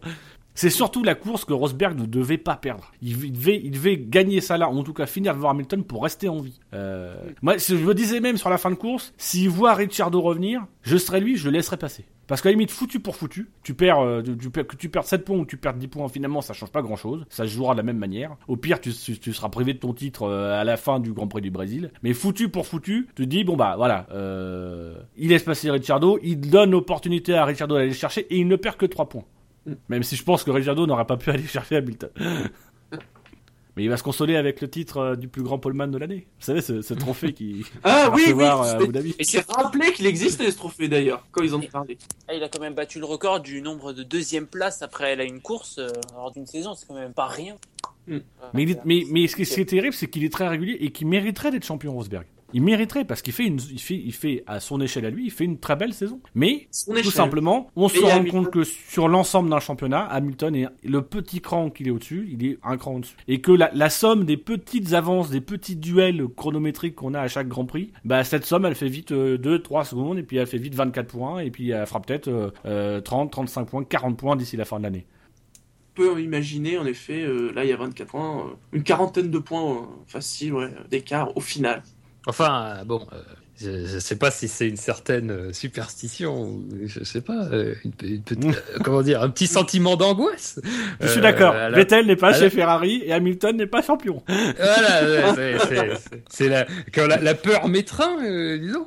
Euh, c'est, je, je suis pas aussi sûr que vous que tout se passera bien, dans un sens comme dans l'autre, hein, d'ailleurs. Euh, mais moi, j'aimerais, j'aimerais voir, très sincèrement, j'aimerais voir une situation dans laquelle il y a un problème pour Hamilton, euh, pas forcément rédhibitoire, mais à Abu Dhabi. Euh, j'aimerais voir, j'aimerais vraiment voir. J'aimerais vraiment voir ce qui se passe. J'aimerais vraiment voir ce qui se passe après la course. Alors, ça sera pas Abu Dhabi qu'il y aura des, débordements impressionnants, euh, ça. Mais j'ai pas le sentiment que la fiabilité va être parce que là, là, quand même, ce que fait Mercedes depuis, euh, euh, depuis le Japon, ça fait trois doublés consécutifs. Japon, Russie, euh, États-Unis. Euh, je suis pas sûr qu'ils aient fait cette saison euh, plus. Enfin, je suis pas sûr.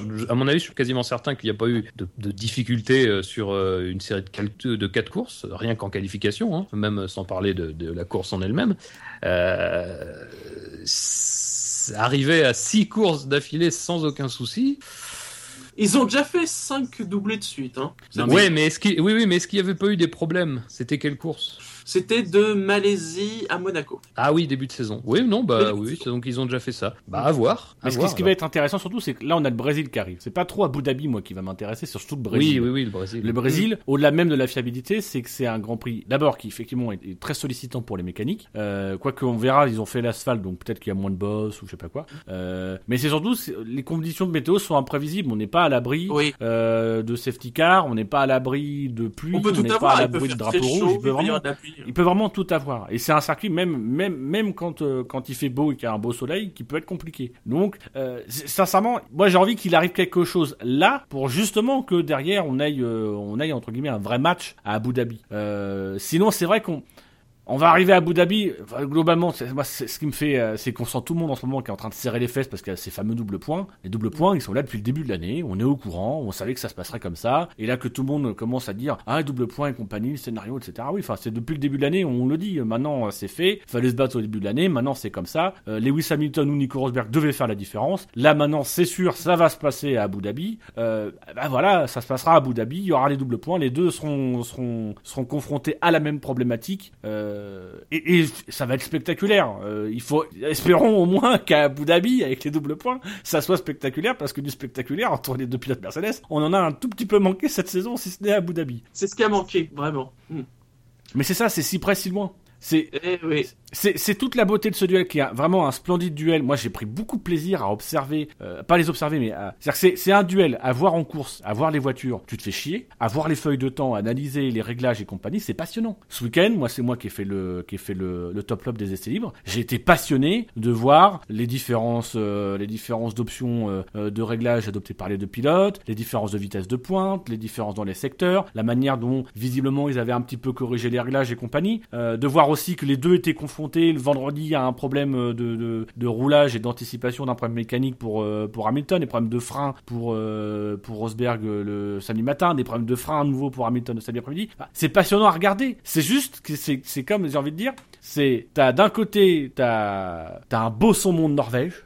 De l'autre côté, t'as des petites patates douces qui ont été faites magnifiquement, etc. Tu sens que ça a été fait par le producteur. Et tu sais que ça va pas aller ensemble quand tu vas les manger. Tu sais que le saumon et la patate douce, ça va pas aller ensemble. Mais les deux te font super envie. Allez, on va évoquer le deuxième. Il a marqué 1500. Ju- juste, Ah, juste. si. Enfin, on aurait pu y revenir tout à l'heure, mais euh, sur le chat, on parle de l'erreur de Rosberg lorsqu'il se fait dépasser. Euh, oui, le- l'ERS qui a, qui a Oui. soi-disant été actionné par interrupteur et non pas par bouton, donc ça, ça va moins vite. Toi aussi, ça t'a Euh, fait rire cette explication Ouais, ouais, non, mais moi ça m'amuse parce que c'est. Mercedes, ils ont tellement, ils ont tellement de, ils ont tellement de, de- d'aisance qu'ils s'amusent à faire des, des. Alors bon, alors le Hertz, tu vas pouvoir l'activer de 14 manières différentes. T'as un bouton, t'as une molette, tu peux faire une marche arrière avant de passer la troisième comme ça automatiquement. Tu déclenches le Hertz. Il y a celui où il claque dans les mains aussi. Il faudrait qu'on fasse un sondage sur ça. Non, mais euh, c'est- bien, bien beau de dire ça, mais euh, ça n'empêche pas qu'il a pas pu euh, le doubler derrière. Et, même chez Mercedes, on, a Toto Wolff qui, là visiblement ce week-end, semblait ne, même pas comprendre comment la course de Rosberg, elle est incompréhensible. Il survit au début, il se fait dépasser, et après, il est à 2 secondes 5. Et tout le temps à 2 secondes 5. Des fois 2 secondes 7, des fois 2 secondes 3, des fois 2 secondes 5. À un moment donné, il a été à 2 secondes 9, mais on a l'impression qu'une fois dépassé, bah, il s'est mis derrière, il a attendu. Et à la fin, il est content de dire, ah bah ouais, euh, là sur la fin, j'ai commencé à grignoter du temps et compagnie. Et c'est vrai que quand t'as Toto Wolff derrière après la course qui dit, il a été un petit peu trop conservateur et compagnie, euh, t'as vraiment l'impression que, que Rosberg, dans la lignée il le perd le titre. C'est-à-dire que c'est lui qui, c'est, j'ai même, j'ai même envie de dire, c'est pas, c'est pas forcément Hamilton qui va le chercher, c'est qu'il lui fait des cadeaux. Euh, là, il lui fait visiblement encore un cadeau. En Italie, il lui fait un cadeau. Euh, c'est Odo qui lui fait un cadeau. Euh, les derniers Grands Prix. Bah, euh, Bah, la Russie il se plante, mais bon, c'est pas vraiment un cadeau, mais il se plante. bah oui, il fait un cadeau, c'est-à-dire que il- même même la Russie, enfin moi je regarde le Bah, premier, la le Russie, premier c'est un freinage, cadeau. quoi. le, le- le premier freinage, je vois pas comment il peut se gaufrer. Je n'arrive pas à comprendre Il est seul, il a pu se gaufrer euh, pour mes virages. C'est, il est devant, il a aucune raison de freiner hyper tard comme ça, de bloquer ses roues.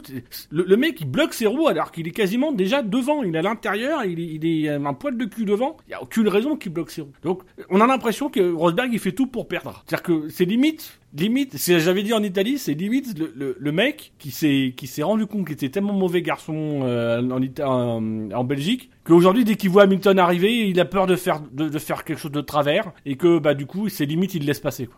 Mais, c'est j'exagère un peu, mais mais c'est Mais t'as raison, assez, mais, euh, mais si. Mais le Rosberg a pas changé fondamentalement, mais il y avait quelque chose dans le Rosberg en Belgique. Ce, ce côté, euh, de toute façon, euh, va falloir me passer dessus pour aller gagner le titre, bah, qui s'est pas vu et qui s'est pas vu en Russie quand il a fallu attaquer et qui s'est pas vu aux États-Unis quand il a fallu défendre, tout parce simplement. que, parce que je pense que c'est contre nature. C'est que Rosberg fondamentalement il est pas comme ça. Mais c'est ça, mais c'est ce qu'on avait pas dit à un- l'époque. c'est- pas un bad boy quoi. Voilà. C'est un supporter d'en avant Gargan. c'est pas un bad boy. C'est vrai que Ouais. c'est pas des bad boys. Bon, je précise, il est supporter d'en avant Gargan pour Canal+. Ouais, parce que Canal Plus le saoule tout le temps avec ça. Ouais. Comme là, ils ont Ouais, pas arrêté de souder, c'était, ah, ils ont, ils ont pas arrêté de souder c'était Matt Leblanc. Ah oui. Les mecs, ils ont, ils ont interviewé 14 fois Matt Leblanc. À jamais, demandé, qu'est-ce que ça vous fait de, voir que, non mais qu'est-ce que ça vous fait d'être sur le casque de Romain Grosjean? Alors, D'ailleurs, Romain Grosjean qui a des goûts franchement à chier. J'adore Friends, voilà. Mais quand même, il y avait quand même peut-être mieux à faire comme ça. C'est- le mec, non mais sérieux, tu te rends compte? C'est peut-être, j'ai- cherché s'il y avait eu d'autres, acteurs qui avaient eu droit à des, à des hommages de cette manière-là, c'est peut-être le seul acteur au monde qui a été sur un casque d'un pilote de Formule 1. Et là, tu te dis, oh, merde, Matt Leblanc. c'est clair. Le mec, il aurait pu mettre Clint Eastwood, il aurait pu mettre euh, Tom Hanks, il aurait pu mettre euh, des mecs qui ont gagné des Oscars, et non, il met Matt Leblanc. Ouais, mais tu L'acteur sais de que Friends et épisode. Mine de rien, euh, alors je sais pas si c'était lié, Ça mais il a eu les faveurs de la réalisation quand même. Mais oui, Non mais maintenant tu t'imagines que chez Romain Grosjean il y a une salle spéciale Matt Leblanc euh, qui est euh, le coffret de l'intégrale de Friends, le coffret de l'intégrale de Joey qui est beaucoup plus court bien évidemment. La couverture Matt Leblanc. Et c'est pareil sur la course de Rosberg, ce changement de de, de colonne de direction avant le départ. Ah, je oui, comprends pas. Ouais, oui. Mm. Mais tu sais, t'as l'impression que le mec s'est dit bon, alors, la dernière fois que j'étais en pôle, c'était là-bas, ok. Euh... Non, c'est même pas, c'est- il n'était même pas en pôle à, Singapour. Enfin, je sais pas. Ils ont décidé de changer la colonne de direction. Bon. Mhm. Elle tournait pas bien. C'est-à-dire que le mec, avant même, avant même la course, il voulait en faire encore plus. Il avait mis la tête sous l'eau à Hamilton, il fallait en faire plus. Pourquoi? Je, je, je sais pas. Allez, on va évoquer la deuxième place donc, celle de Ricciardo qui a marqué 1534 points. Jassem, c'est pour toi. Ouais. Oui, ça, ça on te le laisse. Que dire, que dire, il a, il a eu un objectif, il a été parfait, du début à la fin du Grand Prix. non mais, Même au a- départ euh, bon, Rappelez-vous que cet homme a, a- nous a avoué qu'il avait quand même vu le, le Grand Prix dans des circonstances un petit peu... euh. Il n'a pas trop bien suivi la course. Donc, je, je tiens juste à rappeler ça, d'accord? Qu'on a pu vérifier par nous-mêmes d'ailleurs. non mais j'ai quand même vu les dépassements qu'il a fait quand même. Euh, parce qu'il en a fait, il a fait des super dépassements, qu'il a réussi sans sortir de la piste. Et euh, franchement, il y a rien à dire. Au bout d'un moment, voilà, il s'est retrouvé devant les Williams, il devait rien faire de plus. Il était, enfin, sa voiture n'était pas capable d'être, euh, de, rivaliser face au Mercedes. C'est normal, hein. Je vais pas lui en vouloir non plus. Mais au final, encore une fois, c'est le meilleur des autres. Voilà. Que dire de plus? Enfin, il a, il a été toujours aussi bon. Il a eu un très bon rythme. Il a réussi son, sa stratégie undercut. Voilà, il n'y a pas grand chose à dire. Sa deuxième place au top est entièrement méritée, à mon goût. hein. Je l'aurais pas mis premier non plus, peut-être pas exagéré. Mais deuxième, c'est très bien. Moi, je l'aurais mis Voilà. zérotième. Je l'aurais mis devant le premier. Oh je l'aurais mis dans la safety car. Mais par contre, c'est souligné sur le sur le chat. Euh, effectivement, et c'est un un comment dire, c'est un dépasseur hors pair. C'est un frentard euh, de, très bon. Mais alors, quand même, le dépassement euh, le dépassement sur, euh, je crois, une McLaren. Alors, je sais plus. Non, Ferra, sur la, la Ferrari d'Alonso, qui quand même a failli se terminer dans l'arrière de Bottas était quand même c'était tangent c'est-à-dire que, que on le voit bien sur la caméra embarquée que si euh, Bottas est euh, euh, 30 cm un peu plus en arrière euh, il se touche et c'est fini euh, c'est un c'est- il est parti un peu à l'abordage sur ce sur ce dépassement là mais sinon comme dit Jassem euh, voilà il fait une course euh, bah c'est-à-dire qu'il fait une course dans la lignée de sa saison quoi c'est-à-dire que Voilà, ouais. c'est imperturbable quand même. Euh, Ricciardo, il a, il en dehors de la piste, il est, euh, c'est un amuseur, c'est quelqu'un qui a l'air très sympathique et qui a l'air, euh, enfin, vraiment très frais dans tout ce qu'il fait. Il n'y a rien qui est calculé ni rien. Euh, mais Je euh, confirme, il n'y a rien qui est calculé. Ah ouais, ça on est, on est d'accord, on a tous découvert que... Et c'était le week-end, c'était le week-end. euh, ils ont dû aller chez le barbier quand même. hein, euh, Mais alors, de- alors, j'ai pas eu, j'ai pas eu confirmation, mais on est rentré dans le mois de novembre et le mois de novembre c'est euh, c'est Movember, Euh, c'est l'opération, C'est c'est moustache. la lutte contre le contre le contre le cancer de la prostate, il me semble. Ah. Euh, donc c'est tout un tout un mois où on, on se laisse pousser la moustache. il y a- guillemets, le pendant du mois d'octobre, qui est celui qui concerne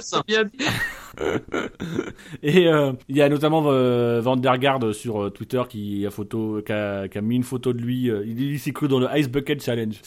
Il a nominé des gens qui, pour qu'ils se rasent pas. Et il lui a montré une photo de lui qui s'était pas rasé. J'ai pas vu la différence avec par rapport à l'habitude, mais bon, c'est pas grave.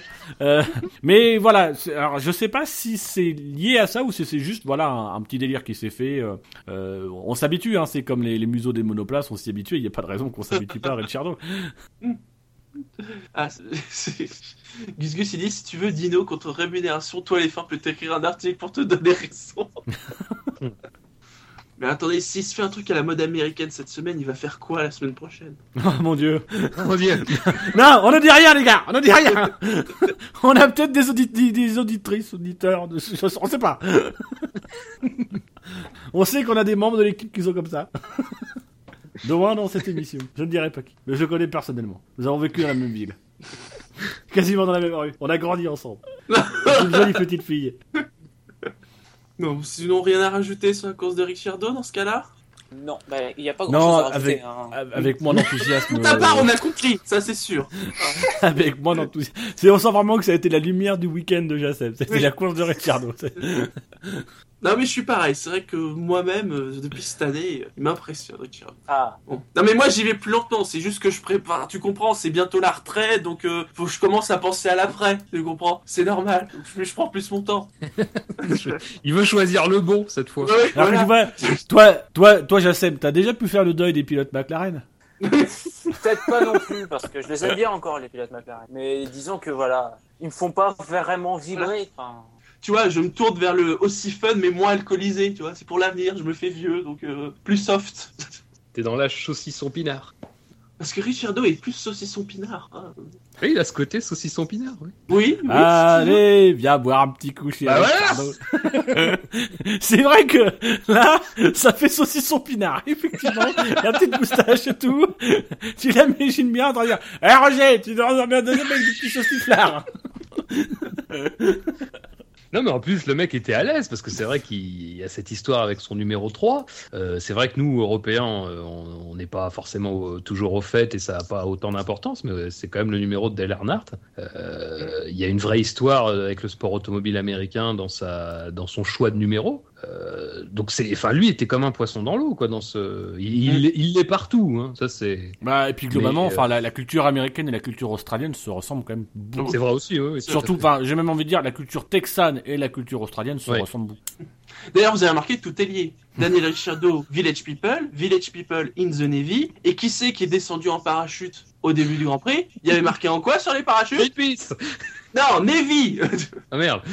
Non, pas Greenpeace, c'est pas les mêmes. On a, euh, Ils ont peut-être du vert, mais c'est pas le même. Sur le chat, on a Gus Gus qui tient à apporter une petite modification par rapport à ce que tu as dit, Fab. Euh, le numéro 3, c'est pas le numéro de Dale Earnhardt, c'est le numéro d'Austin Dillon. Alors, euh, s'il te plaît, euh, tu sois prié de corriger. Oui, c'est vrai. On en a beaucoup discuté. d'ailleurs. Ah, le con, faire une connerie comme ça. Ouais, je- Pardon. Tu me diras, dans les deux cas, ils finissent dans le mur. Oh, Non, non. Ouais, mais il y en a y en a un qui avait un casque fermé, donc forcément. Ça... Ah bon. Et donc, il est arrivé premier, bien évidemment, vous avez compris, on en a déjà bien parlé en fait. C'est Lewis Hamilton avec ses 2083 points. What else? La force. C'est- Ça, Bah, ça a failli, ça a trois failli être semaines. mon titre. Puis voilà. Ça, ça a failli être le, le titre du résumé de la course. C'est Lewis Hamilton, what else? Voilà, j'ai juste pas voulu faire de la pub déguisée, mais ça, ça- au début, c'était ça. Mais, euh, enfin, je, je sais pas si c'est vrai, euh, mais j'ai cette impression que Hamilton, qui a, qui a toujours brillé par sa pointe de vitesse, euh, mais c'est ce que tu avais déjà dit, Dino, un peu tout au long de la saison. euh, C'est-à-dire qu'il s'est mué en un, en Alors, il a toujours été un grand pilote de course, c'est pas la question, mais il s'est mué particulièrement, et c'est particulièrement visible cette année, en un pilote du dimanche. C'est-à-dire en un pilote qui privilégie la course. Et euh, à, à de rares occasions, ça lui a, ça enfin, à de rares occasions, il n'a pas brillé en course. Euh, mais, euh, enfin, c'est, je ne sais pas vous, mais, mais j'ai ce sentiment inéluctable, même quand Rosberg prend trois secondes d'avance, que à un moment donné, de toute façon, quoi qu'il quoi qu'il se passe, Hamilton va avoir le, le, le coup de collier dans le, dans le deuxième relais pour revenir et être en position de dépasser. Tu te demandes même pas si, tu te demandes même s'ils gèrent pas. Oui, mais c'est tu- vrai, oui, oui. Tu- Ah oui. tu- tu- moi, je pense qu'ils étaient à, enfin, ils étaient à fond de leur monoplace, leur, des conditions. Euh, mais tu te demandes, voilà, si à la, fin, il s'est pas mis à la portière, que les deux Mercedes sont pas mis euh, chacune à 2 secondes 5, et On, puis. on avait eu aussi cette impression en Russie pour Hamilton. Ce qui est pas mal, Non. s'il veut préserver sa, Mais en Russie, ils gèrent sa clairement. Oh, oui, oui, oui. Mais là, même par rapport, c'est que là, tu te dis, t'es dans le truc, tu te dis, il y a quand même son coéquipier derrière, il peut pas gérer.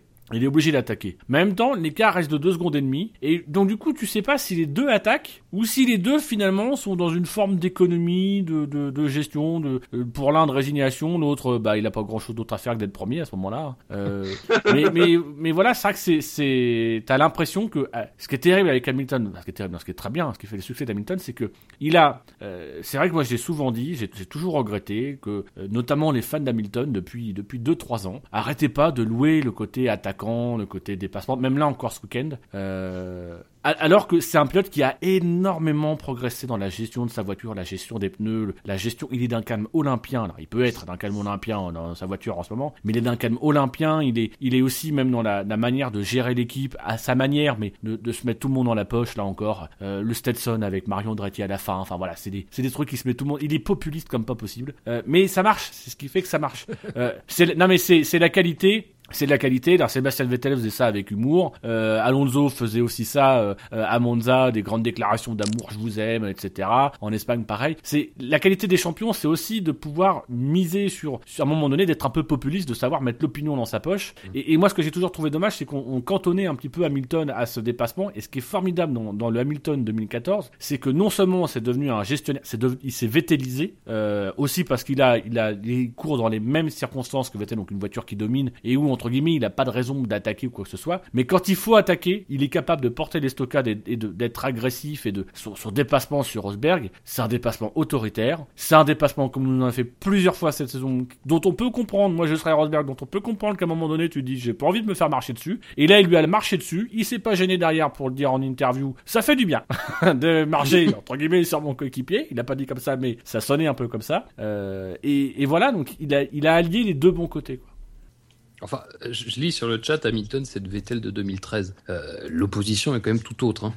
Euh, comme disait Dino, euh, la bataille qui se livre, elle est peut-être pas très visible sur la piste parce qu'ils sont pas forcément toujours en lutte, mais au niveau chronométrique, ils amusent, ils amusent pas la galerie et surtout, ils se font pas de cadeaux. Hein. Ah, Rosberg, c'est pas Weber, ça c'est sûr.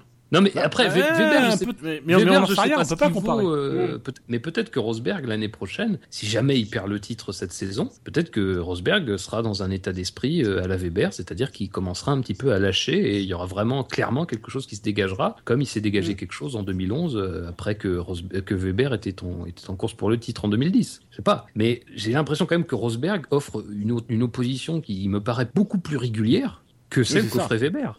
C'est ça, je, je pense que, je pense, pour moi, personnellement, je pense que Rosberg et Weber sont de, de- sont de, d'aussi redoutables coéquipiers l'un que l'autre par rapport à leurs coéquipiers respectifs. Mais que la différence, c'est que, euh, Rosberg, il est d'une, d'une, d'une fiabilité, il est, c'est un besogneux, c'est un bosseur, ce qui n'était pas nécessairement Weber. Et puis, en plus, c'est un peu le, il est dans son équipe. Euh, Mercedes, mine de rien, ça Mm, reste son oui. équipe, il est depuis pas mal de temps. Là où Weber, c'était un petit peu, même s'il était là depuis très longtemps, c'était le mec dont on acceptait qu'il était là. C'était le, c'était le, le, le gendre, tu vois, c'était le gendre de Red Bull. Euh, donc voilà, c'est évidemment ça fait une confrontation. Après, sincèrement, comparé, euh, quoi qu'il arrive, on a la démonstration aujourd'hui avec Hamilton que quoi qu'il arrive, si tu veux être champion du monde. Tu peux pas attaquer à tout va.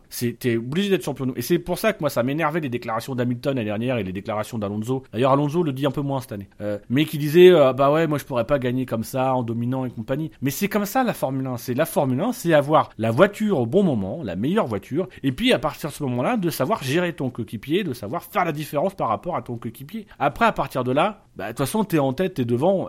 J'ai envie de dire, la difficulté qu'avait Vettel l'année dernière, c'est que c'est là peut-être que je suis pas d'accord au niveau de l'opposition, c'est que la difficulté qu'avait la Vettel l'année dernière, c'est que il avait peut-être pas d'opposition dans son équipe, mais ça mitraillait de tous les côtés. Même si ça mitraillait d'un petit peu loin, ça mitraillait de tous les côtés. Il avait toujours des concurrents. Il a eu des Alonso, il a eu des, même des Hamilton par moment, il a eu des Rosberg. Euh, voilà. Il faut, il faut toujours regarder toutes les cibles. Là, Hamilton, il a qu'une cible à regarder. C'est la seule qu'il doit regarder en ce moment. C'est, c'est Rosberg. Et c'est, du coup, un tout petit peu plus simple, à mon avis, de, de, de pouvoir rivaliser avec, euh, bah, quand c'est ton coéquipier que tu connais et que t'as que lui sur, sur qui te concentrer. Ça serait peut-être différent s'il y avait eu un troisième homme. Et c'est peut-être ce qui manque un petit peu dans cette saison, Mm. c'est un troisième homme véritablement en mesure de, euh, ce qu'on a eu d'ailleurs cet été avec Ricciardo. Ce qu'on a commencé à voir, et puis, bah, ça a disparu d'un coup. Oui. Très bien. Alors à noter que vous avez été 91 à voter, hein, c'est le petit chiffre depuis le début de saison. C'est vrai qu'en même temps, euh, c'est le premier Grand Prix américain, c'est ce soir, donc euh, forcément il y avait moins de délai ou il y a peut-être de la lassitude, hein, on arrive en fin de saison. Bon. Nos notes, à nous. Eh bien, on a bien noté ce Grand Prix, hein, puisque euh, le Grand Prix des États-Unis a une moyenne de 15,16. Alors dans oui un bon cru. Alors euh, Alexa lui a mis un 16,5, une sacrée course que j'ai eu que j'ai eu malheureusement du mal à, suivre. Hamilton fut magistral et les nombreuses batailles dans le peloton nous ont tenus en haleine du début jusqu'à la fin. On en redemande. Ben a mis un 16,25. Je suis un peu emmerdé parce que ayant mis un 16 à Spa, je ne peux mettre moins, mais en même temps j'ai mis 17 à Bahreïn. 16,25 histoire d'essayer d'être cohérent, ce qui reste une bonne note pour une course qui m'a fait du bien. Bûcher a mis un 14,5. Dino, tu as mis un 15,51. Oui, c'est pour le pastis. C'est pour le pastis, tout à fait. Fab, tu as mis un 16. Gus Gus a mis un 15. Une course extrêmement opportune en ces temps difficiles. Danton aurait été fier de voir autant d'audace sur la piste, à part un qui a du mal à ses combes. Un message a- personnel, sans doute. Je, crois qu'on a perdu Gus Gus. Je, je crois que sur cette fin de saison, euh, Gus Gus commence à lire FAI, toi les fins. Euh, il fait des commentaires comme ça. je crois sincèrement que Gus Gus nous a quittés. Jackie a mis un 14. Jassem, tu as mis un 14-21. Marco a mis un 16. C'est pour le pastis Bonne 21? course. Oui. Bonne course, beaucoup de batailles dans le peloton. Quand les pneus se dégradent beaucoup, il y a plus de spectacles. Je regrette cependant qu'il n'y ait pas vraiment eu match pour la victoire. Je pense que Rosberg aurait dû défendre sa position plus ardemment. Et j'ai mis un 15. Donc un, un bon cru. Et c'est vrai, et puis- il- je- sincèrement, je vois pas comment Rosberg aurait pu défendre sa place plus ardemment. Hamilton part quand même de En relativement loin. Euh, ouais, en allant plus vite, mais pff, à un moment donné, s'il peut pas le faire, il peut pas le faire. Si l'autre derrière, à un moment donné, il se met à attaquer 100 mètres euh, en partant de 100 mètres de derrière, qui fait un gros freinage, tu peux pas non plus lui fermer la porte et lui rentrer dedans, quoi. Là, sincèrement, Rosberg, à part effectivement être plus rapide, ce qu'il était peut-être pas en mesure de faire, je vois sincèrement pas ce qu'il pouvait faire pour éviter de se faire dépasser. Peut-être bien repérer les, les- les procédures au niveau du passage euh, du, du Kers, peut-être, mais Oui, c'est vrai oui. Au niveau du classement, eh bien, Hamilton est toujours devant. En même temps, il il enchaîne aussi les victoires au classement du SAV. 378 points. Il a Il est pas champion 100, quoi bah, il est champion. euh, Oh bah oui, oui, oui. Oui, parce que même en doublant et tout ça, euh, parce que Rosberg, il a 108 points de retard. Ah, il, il, il était pas champion au dernier Grand Prix, mais là, c'est officiel, Hamilton est champion du Ah là, ouais, on peut le dire, oui. Là, euh, oui. Il est, il est champion du SAV. Rosberg C'est est son premier deuxième- titre. C'est vrai Oui, c'est important. Rosberg est deuxième avec 270 points. Ricciardo est troisième avec 249. C'est pas joué. Hein. C'est pas joué Donc, franchement, il devrait être deuxième. Alonso est à 167, Vettel 148, Bottas 142 et Massa est déjà à 102. Au niveau des écuries, Vettel est devant Bottas. euh, ouais, pour 6 points. C'est n'importe quoi. Mercedes a marqué 648 points. Attends là. Ah oui, c'est vrai que Troy 360. C'est juste le chiffre qui m'étonnait, mais non, non, c'est bien 648 points. Red Bull est à 397, Williams 244, Ferrari 218, McLaren est à 114, Force India à 106. Dans l'autre classement, eh bien Hamilton est devant, bien évidemment, 316 points, devant Rosberg 292, 24 points de retard. Donc comme ça a été dit, hein, ça se jouera à Abu Dhabi, quoi qu'il arrive au Brésil. Ricciardo est troisième, 214, Bottas 155, Alonso et Vettel sont à 149, loin devant Button qui est déjà à 94 points. Au niveau des équipes, bah Mercedes est devant avec 608, hein, ils sont champions. Red Bull est à 363, Williams est à 238, Ferrari à 196, McLaren à 147, Force India à 123. Donc à peu près une vingtaine de points en- chaque fois entre, entre 20 et 40 points. On va passer au fait marquant. Ouais. Il y a trois semaines déjà, nous vous demandions quel était le fait marquant du Grand Prix de Russie. hein. et vous êtes 144 à voter. hein. Et les résultats sont assez serrés, hein, Ouais. puisque quatrième, 21% et 31 votes est arrivé. Donc pour une fois, on était content de voir Grosjean rentrer dans quelqu'un. Troisième, au moins Poutine et ses 850 amis ont profité du spectacle, entre guillemets, 24%, 34 votes. Il est à égalité d'ailleurs avec Sochi, une minute de silence avec l'hymne russe. C'est un scandale. 24% et 34 votes. D'ailleurs, vous avez noté hein, que c'était pas qu'en Russie. Ouais. C'est que ça va être, ça va être ça tout le temps. Donc euh, voilà. Oui, c'est étonnant, ils ont pas fait minute de silence en même temps. Non. Ils auraient pu, hein. quand ils sont Voilà. vaches. hein. En Russie, ils font minute de silence en même temps que l'hymne, tout ça pour Poutine. Je, je, je grossis de. Euh, alors Oui. que là, aux États-Unis, ils ont pas osé? Ouais, non, mais c'est vrai que euh, je, je me souviens pas que vous en ayez, qu'ils en aient beaucoup parlé euh, dans l'émission euh, d'après. Enfin, que vous en ayez beaucoup parlé dans l'émission d'après en Russie, mais moi j'ai trouvé ça quand même minable de mettre les deux en même temps. Et d'ailleurs, c'est pas très bien que les pilotes, euh, j'ai Ouais, trouvé bien que les pilotes après. euh, Je, je me rappelle avoir mis un drive-through parce que c'est vrai que ce, cet enchaînement. Ouais, ouais, C'était bizarre. C'était ouais, gênant. Et donc, il est arrivé premier, 31% et 45 votes. Rosberg, premier freinage raté, opportunité manquée. C'était de qui ça? C'est pas Bûcher? Moi, je suis le, le dernier. Dis donc, toi. Bon, non, je mais me je sais, dévoue. bien que ceux, je sais bien que ceux qui étaient pas là passeront devant. Donc, euh, Moi, j'ai fini deuxième, je crois. donc c'est Fab qui- T'étais pas en Russie euh Allez, Fab, je te le laisse. Allez, vas-y, je te le laisse. J'étais pas en Russie, euh, sinon j'aurais défendu ardemment mon 5. Euh, C'est vrai. euh, Quelle note de merde Non, écoute, euh, moi je, je considère que je suis plus près de la moyenne que toi, donc, euh, donc ça veut dire ce La moyenne des dire. autres, c'est pas parce que euh, les autres font des font les cons que pour autant ils ont raison. S'il te plaît, laisse-moi parler. Tu es frustré, je te crois, mais il faut, fallait régler ça avant. C'est fini. Tu as eu ton, tu- tu- vous avez fait votre temps, monsieur. euh, alors j'ai envie d'être joueur. Quelqu'un note Bah, Gus Gus va le noter. Gus Gus va noter. Ah, il est sur le chat, donc Gus Gus va noter. hein. je dis ça, je dis rien, mais Gus Gus va le noter. Voilà. tu sens le truc un petit peu, c'est genre, Laisse proposition, 25-30 secondes le temps que ça arrive avec le décalage. mais, mais en même temps, c'est un petit peu menaçant. S'il ne le note pas, je lui pète la gueule au God Blog Awards. il va aller à Monza à Pince l'année prochaine. Non, mais là, je pense que je pense qu'il est arrivé sur la sur la page. Vous êtes arrivé à destination. Soit. Ah, et soit. Bon alors, euh, donc j'ai envie d'être Merci, joueur jeune que Padawan. J'ai pas envie de tomber dans la facilité euh, euh, que, que tout le monde connaît. Euh, je vais dire Ricciardo aussi à l'aise en piste qu'avec un rasoir. Oh, c'est beau, ça. C'est très joli, j'aime beaucoup. Mais tu peux voter pour. Ne me tente pas. Donc, euh, Dino. Je cherche la formulation maintenant.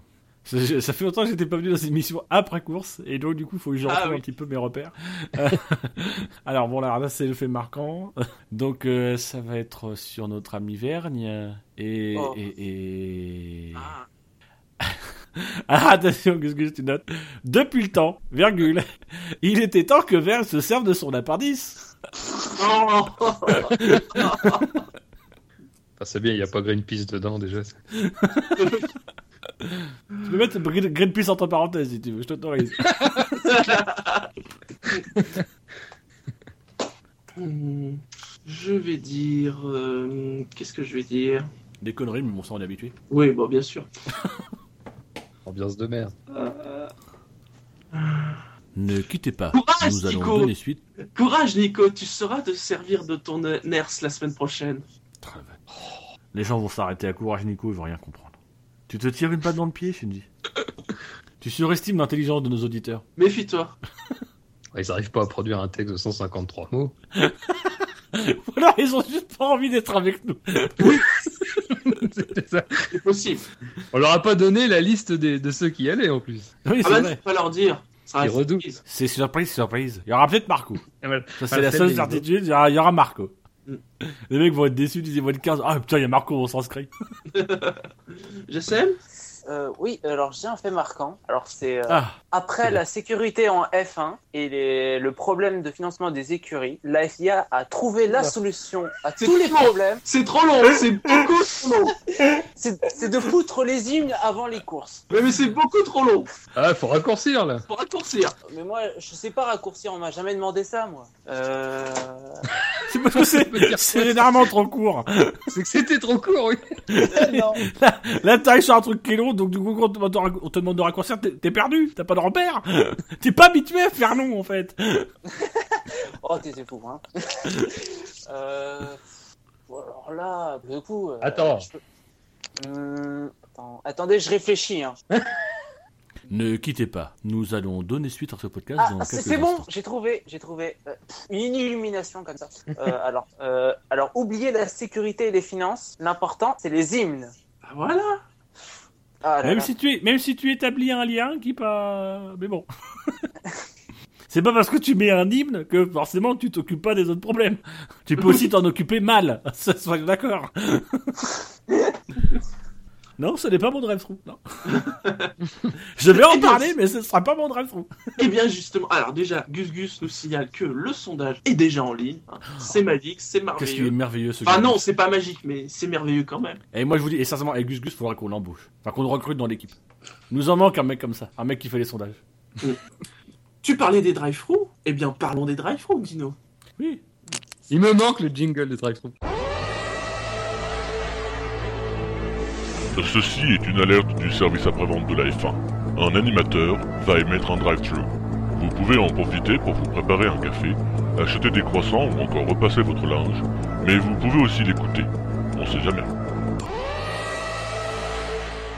Bah, je vais commencer. Je... Vas-y, hein. L'astroteur. Fais Non, comme mais chez sérieux, toi. Je sais pas si on l'a déjà fait, on a déjà dû le faire, mais quand même, faut arrêter avec l'astroteur. Mais non, c'est bien. Ouais. Et c'est bien pour faire des écharpes. Puis charpenteux, même pour provoquer des pour provoquer des, des situations, de- ça anime. Tu, de, toute Oui. façon, maintenant on retire la safety car. Faut retrouver un moyen de remettre du piment dans les courses. Donc, tu retires safety car, tu fais astroturf. Astroturf, à un moment donné, t'as cette zone de stress qui arrive à la fin de la course. Tout le monde fait attention. Cette petite inquiétude, la peur de l'accident, c'est bon pour l'audience. Et ça fait de belles écharpes. Je, je sais pas si, si vous avez eu ce sentiment à un moment, j'ai partagé ça sur Twitter, mais c'est que Jacques Villeneuve avait l'air plus calé en fait en collage de, de l'astroturf euh, qu'en Formule 1 en fait. C'est vrai qu'il a l'air de s'y connaître en astroturf. Mais Je sais pas, il doit avoir une entreprise d'astroturf, un truc comme ça, euh, mais c'est incroyable quoi. Mm. Non mais euh, par contre, on peut remercier quand même Romain Grosjean qui s'est chargé quand même d'essayer de la repousser euh, au large et c'est quand même, euh, il fallait quelqu'un pour le faire, et Mm. c'était lui. Bah puisqu'on parle de Grosjean, je vais enchaîner avec mon drive-through. Euh, donc un, un petit drive-through contre euh, contre Franck Montagny. Euh, parce que Oh putain, la pas vu venir celui-là. parce que t'as vu un peu? Je sais ménager mes effets quoi. Euh, parce que j'aime bon j'aime bien Montagny c'est un consultant euh, en- euh, plein d'entrain qui fait qui, qui donne des explications euh, euh, avec passion. Il est content d'être dans le paddock euh, voilà. Il a le sourire. Euh, mais comme tous les consultants en sport euh, au bout d'un moment il finit par avoir ses petites lubies ses petites manies ses, ses petites têtes de turc. Et alors, y a l'habit de Fell qui est quand même Grosjean, c'est-à-dire que dès qu'il peut le crépir, il le crépit euh, copieusement, hein, quel que soit l'écart euh, avec Maldonado d'ailleurs. J'aime beaucoup Euh. l'expression ce... le crépir, je... j'aime beaucoup. C'est que j'écoute, trop étant, étant fils de peintre en bâtiment, j'aime beaucoup. Et donc euh, voilà, bon, euh, là ce week-end c'était plus ou moins mérité, euh, mais c'est récurrent, c'est tous les week-ends et comme je disais, ça tient pas forcément compte de, des circonstances, de l'écart, de blablabla tout ça. Enfin, en tout cas, il est arrivé à nous dire que un pilote à qui on confie une pièce en vue de 2015, euh, que, à qui ses dirigeants font un appel du pied depuis à peu près euh, quatre mois pour lui pour lui dire de resigner des, des dirigeants qui d'ailleurs concluent un accord avec Total, qui même si c'est un accord technique, euh, quand même derrière, il y a aussi la perspective Grosjean. Il vient nous dire que euh, dans l'équipe, euh, Grosjean est en train de, perdre sa place. Bon, ça m'a beaucoup fait rire sur le coup. Mais ce qui m'a, ce qui motive un peu plus le drive through, parce qu'à la limite sur Grosjean c'est habituel, donc on s'y fait même si on peut toujours le signaler. C'est la fin de course où son analyse du Grand Prix, ça a quand même été en gros de, résumer la situation à depuis Spa, Rosberg n'a plus le droit de défendre. Et alors ça, ça m'a agacé au plus profond de moi-même parce que c'est quelqu'un quand même qui a, fait de la course automobile. Alors en Formule 1, pas un, pas un haut niveau, mais il a quand même été un pilote de, catégorie inférieure qui a connu euh, la victoire, qui a connu des luttes pour euh, pour des victoires. Et comment il peut euh, se comment il peut dire ça de manière aussi, je veux dire sans embâche quoi? Il il l'a pas dit comme ça évidemment, mais c'était vraiment ce que ça sous-entendait en fin de course. Et moi, je comprends pas quelqu'un qui qui parle d'un pilote euh, comme d'un potentiel champion du monde, parce que Rosberg est très loin d'avoir perdu le titre, et bien qu'il en parle comme d'un vulgaire pantin qui serait, euh, qui se serait fait gronder euh, si violemment après Spa qu'il ne serait plus en capacité de répondre aux attaques d'Hamilton. Moi, j'ai, moi, sur l'attaque d'Hamilton, je l'ai vu répondre. J'ai vu répondre un peu tard, mais je l'ai vu répondre. Voilà, en Russie, il a pris des risques trop sans doute parce qu'il voulait absolument être devant. Enfin, moi, j'ai pas l'impression quand je vois Rosberg d'un pilote qui laisse la victoire à Hamilton et qui euh, se contente de ça. Et c'est ce que sous-entendait euh, Montagny. Et Montagny, il parle quand même à, il parle quand même à des amateurs de Formule 1. Euh, il, voilà, on reproche souvent à Villeneuve d'avoir un discours qui est un peu trop simpliste, qui est peut-être un peu trop caricatural. Mais moi, je trouve que Montagny, sorti de son, de, de sa voix des, des stands, est quand même un personnage un peu caricatural sur certains aspects. Et visiblement, il a quand même ses, ses marottes et ses têtes de turc. Voilà. Dino, Jassem? Euh, moi, j'ai, franchement, j'ai pas été assez euh, présent, attentif lors du week-end pour vous donner un drive-through vraiment. Hmm. Du coup, j'ai pas de drive-through. Peut-être, euh, peut-être un peu l'erreur de Villeneuve sur Button et la pénalité qu'il était censé avoir. Oh, non, mais, glo- non, globalement, globalement, les commentateurs sont très mauvais en ce moment, même Febro. Ouais. Euh, ne Mais pas. Febro, que- d'ailleurs, il, il l'a pas contredit. Hein. Il était persuadé lui aussi qu'il Mais avait c'est une ça. pénalité. Mais que- c'est à Febro de compenser, quoi. Ouais. C'est Febro journaliste. C'est-à-dire que, à la limite, à Villeneuve, je lui demande pas de prendre des notes. Mais Febro doit en prendre. Il doit regarder. Nous, on est devant notre télé. Alors après, je comprends qu'ils ont plusieurs écrans, qu'ils sont dans l'émotion de la course. Mais c'est un peu le problème de Febro, c'est qu'il est un petit peu trop dans l'émotion de la course. Mais tu peux pas oublier des informations comme ça, quoi. Et se faire rappeler à l'ordre. Et en plus, t'as limite Villeneuve qui gueule contre, euh, contre euh, Denis Papin. Euh... non, bah, j'ai oublié son nom, donc du coup, j'utilise son pseudo. Et, euh... Mais c'est voilà, t'as limite Villeneuve qui dit euh, ouais bah il est chiant de faire ça pour l'émission, euh, etc. Pendant qu'on est en direct. Bah oui, mais tu dis de conneries, tu dis de conneries. Et Febro le récupère pas quoi. Il y a un peu de, il y a un peu de laisser aller au niveau des commentaires. C'est pas sérieux. Et sinon, Donc, toi, du- Dino Donc du coup, moi j'ai le droit de drive-through si, si, si je sais qu'il a pas vraiment un drive-through. je disais parce que... S'ils sont pas trop longs, ouais, tu vois. Non, moi j'aurais vraiment un mini drive-through. C'est ça m'embête de le mettre à la FIA parce que j'ai pas envie de le mettre à la FIA, mais euh, enfin sur ce point-là, j'ai pas envie de le mettre à la FIA. Mais je trouve quand même que cette histoire de de, vo- vo- de voiture sécurité euh, virtuelle, excusez-moi le vocabulaire, mais on encule les mouches. Euh, voilà, c'est ça répond strictement en rien à l'accident de Bianchi. C'est un peu ce qu'on a dit samedi, mais Voilà, c'est exactement ce que vous avez, vous avez dit samedi. Voilà, je, je trouve que c'est du temps perdu. C'est, c'est montrer qu'on agit. C'est pour ça que je dis que c'est enculé des mouches. Hein, c'est montrer qu'on agit, mais alors qu'on n'agit pas du tout. Euh, voilà, je vois. Enfin, sincèrement, je trouve que c'est une idée stupide qui, encore une fois, semble être un truc un peu à la FIA, c'est-à-dire que j'ai pris une décision à la con qui est de faire les départs sur euh, les départs après safety car l'année prochaine. Donc, je trouve une pirouette. Je profite un peu des circonstances pour faire croire que j'agis pour la sécurité, mais finalement, je suis juste en train de trouver une solution pour pas avoir trop de mètres de départ l'année prochaine euh, après safety car, puisque je mettrai plus de safety car. Euh, puis Mm. en plus de ça, appeler ça safety car virtuel. euh, Enfin, il y a, il y a tout, tout ça, ça sent le gros truc, tout ça pour pas prendre un concept qui a été introduit par l'ACO au Mans et que ça fait chier la FIA d'accepter que l'ACO a eu une bonne proposition et qu'ils ont été intelligents sur ce coup-là. Et ben, ne serait-ce que réutiliser le mot slow zone et réut- réutiliser le même principe, ça leur écorche la gueule. Donc du coup, il faut qu'ils fassent leur truc à eux, à part. Voilà. Donc la FIA en Formule 1 vaut pas mieux que les écuries. Tout à Euh, fait. D'ailleurs, mais- prochainement, les drapeaux jaunes ne s'appelleront plus des drapeaux jaunes parce qu'ils s'appellent comme ça au 24 heures du Mans. Ce sont des drapeaux couleurs qui ne sont pas blancs d'œuf. Voilà. Mais sinon, euh, mon, mon, mon vrai drive-through, ce serait, euh, euh, ce serait cette fois-ci à l'encontre de la FIA, parce que je pense surtout de, c'est de la FIA. C'est concernant le, le cas Vettel. Euh, parce que initialement Vettel ni Vettel ni Red Bull ne voulaient euh, ne voulaient participer à la qualification et entre guillemets ça aurait pas été gênant ça n'aurait gêné personne euh, il se trouve que on a utilisé l'argument des 107% pour plus ou moins les pousser à rouler. Et donc on a, on, moi j'aurais été, j'aurais payé ma place. euh, effectivement, j'aurais été très content de voir un Sébastien Vettel qui a tout fait pour faire un tour, mais tout fait pour ne pas se qualifier. Voilà, c'est- super bien de payer euh, l'année prochaine avec euh, avec euh, euh, Gus Gus. On va aller au Grand Prix d'Italie, on va payer euh, 300 300 400 euros pour aller voir un Grand Prix. Euh, c'est super bien de payer 300 400 euros pour voir un mec tout faire en qualification pour ne pas se qualifier. Voilà, moi je, trou- je trouve que c'est un non-sens. Il, ça, il gênait personne. La règle des 107%, c'est si tu peux pas participer à la Q, euh, à la Q, à la, à la qualification, on prend ton meilleur temps. Là, le mec, il est, il est pénalisé. Ils sont déjà, euh, enfin, limite le forcer à faire un tour. En plus, Red Bull derrière qui fait non, mais en fait, on veut y aller parce qu'on est l'esprit comme ça. Non, mais arrêtez, on vous a forcé la main. Euh, le le forcer à aller sur la piste alors que le mec, il en a pas envie. J'ai trouvé ça, mais, mais pathétique, mais pathétique. Et, et je trouve que là, on est typiquement dans un truc qui ne va pas en Formule 1. Euh, voilà, on est, on est en dehors de la réalité. Voilà, on fait rouler un mec, alors qu'on a des mes- mes messages écolo et compagnie, qu'on essaie de, on fait rouler un mec qui a pas envie de rouler. Personne n'a envie de le voir rouler parce qu'il y a aucune logique à ce qu'il roule. Mais on le fait rouler parce que ça va faire du spectacle, mais que ça fera Il pas de spectacle puisque le mec ne se qualifie même pas.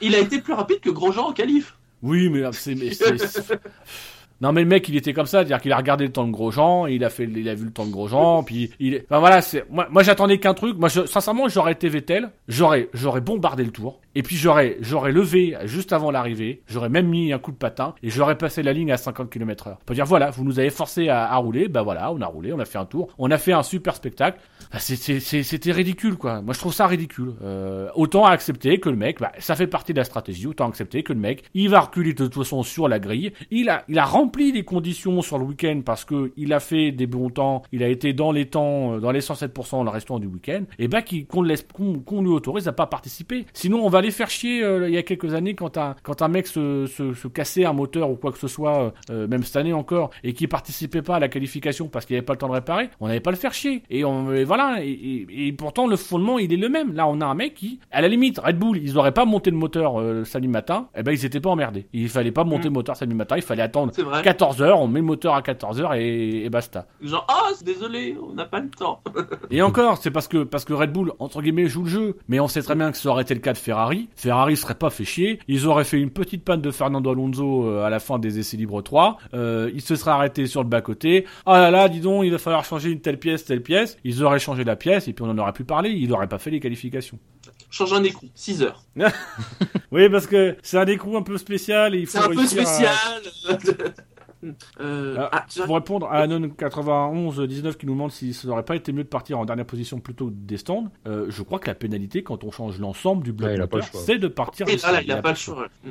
Et ça aurait pas été sympa, mieux parce que de toute façon, il aurait gagné des places au départ, mais euh, là finalement, il a pu partir comme il voulait, faire un départ euh, tranquille, puis prendre peu à peu son rythme et remonter sur le peloton. euh. Très bien, on arrive à la dernière partie de l'émission. hein. Le coup d'œil dans le rétro, souvenez-vous. Hier, nous étions le 2 novembre. Alors, je pourrais évoquer euh, des anniversaires, puisque sachez qu'hier, c'était l'anniversaire d'Alan Jones. Et oui, Ah le ouais. champion du monde. Mm. Ah. C'est- Non, je le fais à chaque fois. Dès qu'on qu'on me dit Alan Jones, champion du monde, euh, Ah oui, faut le rappeler, il a été champion du monde.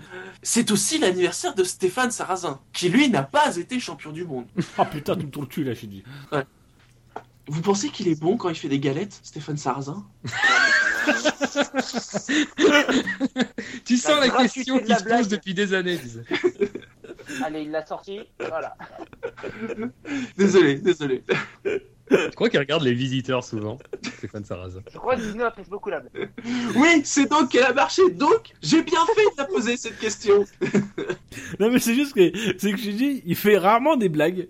C'est vrai, je dis, tu fais rarement des blagues, mais quand tu les sors, elles sont mais elles sont ciselées à leur fin quoi. C'est-à-dire que c'est tu te dis n'importe qui aurait pu la faire, mais il y a que toi pour la faire. C'est ça le truc. C'est une blague à la Shinji, c'est ça. N'importe qui peut la prendre, mais il y a que Shinji qui l'a fait. Tu es un artiste, Shinji. Merci.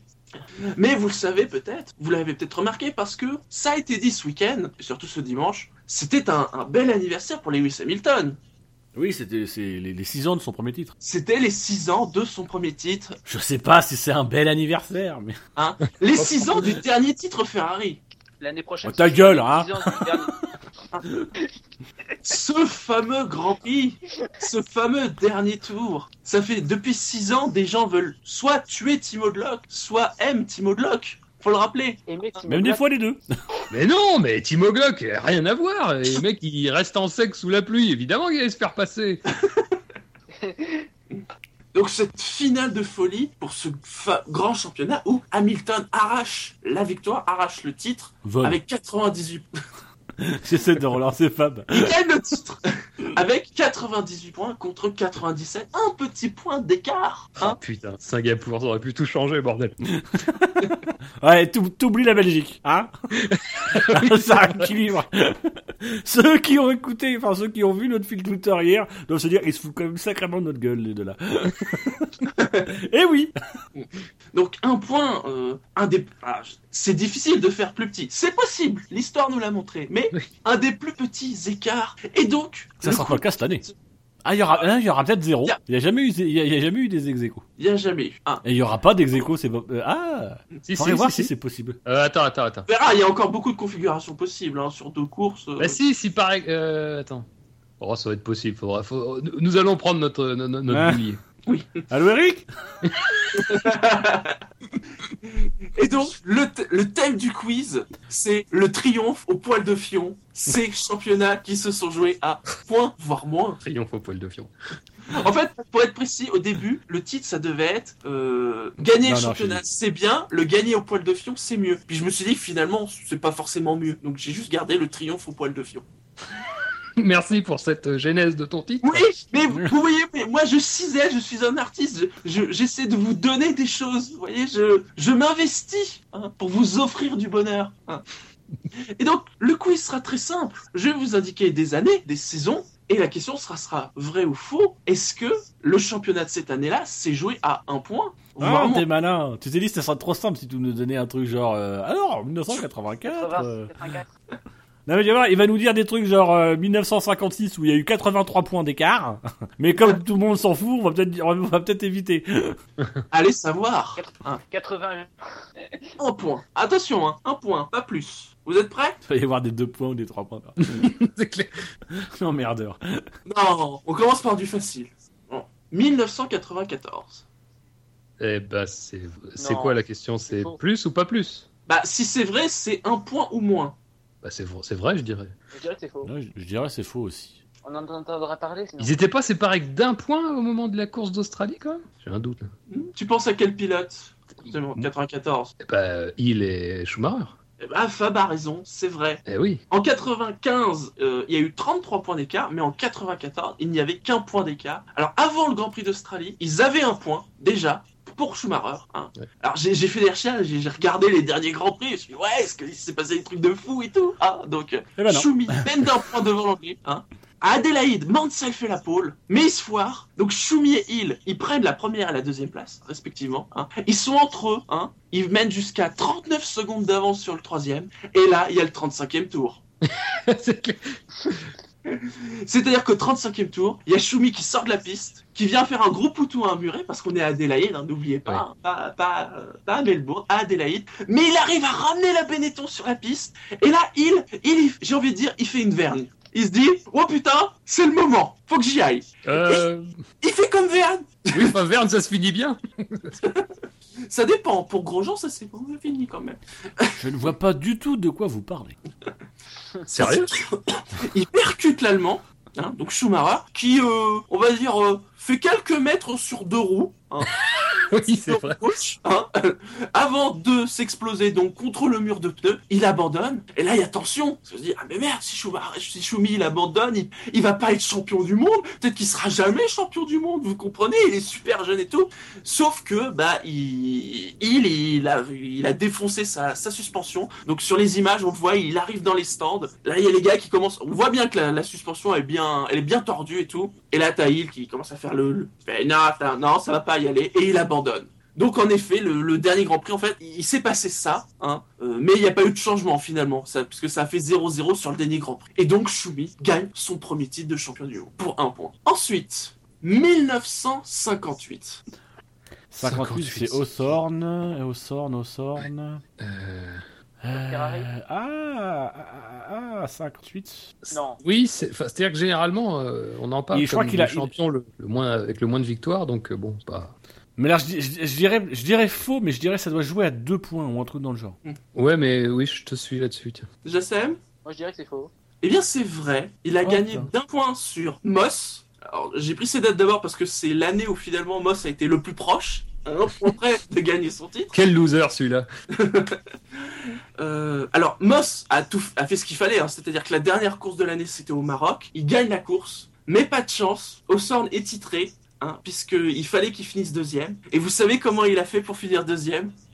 Euh, a Sur changé de voiture, non? 58. il a, Ouais, il a changé, Ah, il a pris la voiture d'un coéquipier, euh, Non, non, tout simplement, son coéquipier Phil Hill, avec des consignes d'équipe, euh, bah, lui a Ouais, laissé sa deuxième place. Ah. Je, je crois qu'il a, il a même pas changé de voiture, hein, c'est juste il a... Oh, mais ça, se, fait, laissé- ça se fait aussi dans les années 2000 et 2010. Quelle équipe Mais Ferrari Ah, bah, voilà. Voilà, c'est- c'était en 58, voilà, c'est- pas nouveau. Voilà. Ensuite, 1999. Euh, 99. euh, 99. Euh... Hakkinen, il n'aurait gagné que d'un point euh, sur. Non. euh, Non, non, non. Faux. c'est pareil, je dirais faux. Tu dis quoi, Jassem? Bon. Donc, vous dites faux, et vous avez raison, car il faut rappeler donc que Eddie Irvine aurait pu être champion du monde à deux points près. Ah, c'est Irvine en plus. Oui, Ah oui. et Moi, j'étais se parti rappeler, sur Schumacher, j'ai oublié. Ah. J'ai- un, blanc. oui, c'est Hakkinen devant Irvine, oui, 99, euh, et qui menait même le championnat de 4 points avant le dernier Grand Prix du Japon. Mais bon, Hakkinen, il était parti deuxième, il a pris la tête de la course et il ne l'a plus quitté, qui lui a permis de passer devant euh, Irvine, euh, qui a fini la course troisième, puisque son coéquipier ne lui a pas non plus forcément facilité la tâche. Ouais, il devait laisser la place avant. Oui. En Malaisie, je crois, il, il lui laisse la victoire ou je sais plus quoi. Vous vous rendez compte que Mika Salo, quand même, a lâché une victoire pour Eddie Irvine. Ouais. Eh oui. Ah putain, dit comme ça, c'est horrible. Ah, t'as vu? Le mec, il pourra pas dire. Tu sais, j'ai- j'ai aidé, j'ai aidé Schumacher à être champion. Non, le mec, il- le mec, il dira juste, j'ai aidé Irvine à espérer être champion. Jassem, tu es là? Oui, je suis là. J'ai toujours été là. hein. Ah. Ou pas. Le mec, le mec, il s'auto-balance. Là ou pas? Ensuite, une facile. Vraiment facile. 2010. Je sens Ah bah oui. Putain, mais 2010, quoi, merde. 2010, ouais, ouais, il y a eu, ouais, il y a eu qu'un point. Oui, oui. Ouais, c'est Ouais. ça, ouais, c'est vrai. En 2010. Entre qui et qui? Bah, Alonso Euh, Vettel. Ah, Vettel. oui, oui, Alonso Vettel, oui. Ah, il y a un an, il n'y a pas cette histoire de 3 points et de. Bah non, ah, mais non, parce non. qu'il finit loin de la place à laquelle il devait finir pour être champion quand même. Alonso. Ah non, il doit finir à 2-3 points, c'est pas Ouais, un point. ouais, ça doit être ça. Ouais, ça, c'est- ça doit être un deux, peu trois plus, points, Ouais. Vous m'avez fait peur, les gars, quand même. Parce que 2010, quand même. 4 points. 256 points contre 252. L'autre, il la Ouais, ramène, enfin, l'autre, il a, il a la feuille, c'est lui qui a fait les euh. questions et tout. Non, mais c'est quand même. c'est- C'est c'est pas vieux, les gars. Vous voyez, c'est 2010. Ah oui, mais Ouais, c'est non, pas mais possible. dis, euh, Donc 4 points. Alors j'aurais pu aussi citer 2012 où là c'était 3 points d'écart seulement. Euh, et c'était justement pour signer, parler du barème de points et que bah, justement malgré le fait que le barème de points a explosé, bah on a quand même eu euh, l'occasion d'avoir euh, des finales euh, très serrées. Et aussi le contraire, mais on a eu des, des finales très serrées avec ce nouveau barème de points. Ensuite, 1979. Donc c'est Schechter, Schechter. Devant euh, Ouais, devant qui d'ailleurs? Andretti. Non, Non, je pense pas. non, c'est l'année d'avant, lui. La, la Lotus verte Martini, non, c'était pas. Il y a- une période où les mecs étaient champions, puis derrière ils foutaient plus rien. C'est vrai. 78, 79, 80, 81. 79, ça peut être contre qui ça C'est pas Jones déjà Je peux te dire, c'est pas Jones. C'est pas Reutemann, un truc comme ça C'est pas Rothman. Je sais bien comment tu dis Rothman. Oui, Tu le dis à la Beirut. On sent le mec qui vient du sud-ouest. Euh... Je dirais faux. Ouais, parce que. Déjà, on trouve pas l'adversaire, c'est quand même mauvais signe. Bah ouais. Et bah pourtant c'était ça qui était intéressant, c'est que l'adversaire c'est Villeneuve. Ah ouais, mais alors c'est faux alors. Euh, oui, c'est faux, mais c'était 4 points. C'est c'est un peu comme pour moi. C'était, c'est l'année où Villeneuve a été le finalement le plus proche de gagner le titre et il l'a raté de 4 points. Ensuite, 1961. 61, euh, donc c'est c'est Van Trips, euh, c'est l'accident de Van Trips. Mm. C'est Phil Hill qui est sacré et il me semble en effet que ça joue à un point. Je dirais vrai. Euh, Là, mais il n'y a pas déjà un petit écart au moment de la course et bah du coup euh, avec l'accident de Van Trips. Ouais, mais il gagne la course. Bah ouais. il, me semble, il me semble, il me semble que Van Trips a juste à, genre, juste à finir la course pour gagner. Et comme il se tue au, au bout de, au bout de 3, 3, 3 ou 4 tours avec l'accident euh, avec euh, Clark, euh, il me semble que Phil Hill gagne la course à la fin et, et que bah il marque les points, il marque les points nécessaires pour l'emporter. Il me semble que c'est d'un point. Moi je dirais faux quand même. JSM Euh, je dirais vrai, moi. Eh ben, Dino avait tout à fait raison. En effet, c'est bien Phil devant Von Trips pour un petit point. Et, euh, Ah. En effet, donc, euh, alors, faut dire déjà sur la saison, les deux pilotes dominent la saison. Ils sont jamais à plus de 4 points d'écart. hein. vraiment euh, course serrée entre les, les deux pilotes Ferrari. Et, c'est peut-être l'un des plus beaux duels de l'histoire de la F1. avant dernier Grand Prix en Italie. Euh, oui, Von Trips est devant. Malheureusement, il y a cet accident. Phil Hill passe devant pour un point. Et donc il reste un Grand Prix qui est aux États-Unis. Il clôture la et il roule Et pas. en fait, voilà, il ne roule pas à cause de ce qui s'est passé. Donc le, c'est resté figé à un point d'écart. Ensuite, 1981. En 81, c'est piqué. 81, c'est devant Prost. et. Je dirais non. Je suis pas sûr que ce soit. 80, 80 peut-être, mais je crois pas 81. 81. Non, 80, une- une- ah, attends, parce que il commence très mal la saison Piqué. Il gagne vraiment que sur la fin. Il fait une grosse fin de saison. De mémoire. Ah, je confonds peut-être avec 83. Hein, j'ai un doute. 81, je- c'est pas, pas Non, l'impression je- que ce soit Prost euh, l'adversaire. moi. Ah Non, je pense qu'il domine Piqué cette année-là.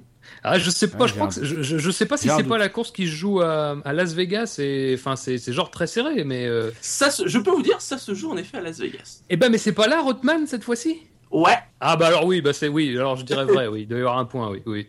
Eh non non, c'est ça. ouais. Je sais, Dino, vous voulez dire autre chose? Ouais, je fais confiance à dirais faux. Ah bah non, t'aurais dû écouter Fab, parce qu'en effet, Oh. ça s'est joué à un point, piqué 50 points devant Rothman, 49. Oh. J'aurais que jamais pensé que Rothman il avait été aussi près du titre. Il était saut piqué. Blague. Blague de Gus. Ah.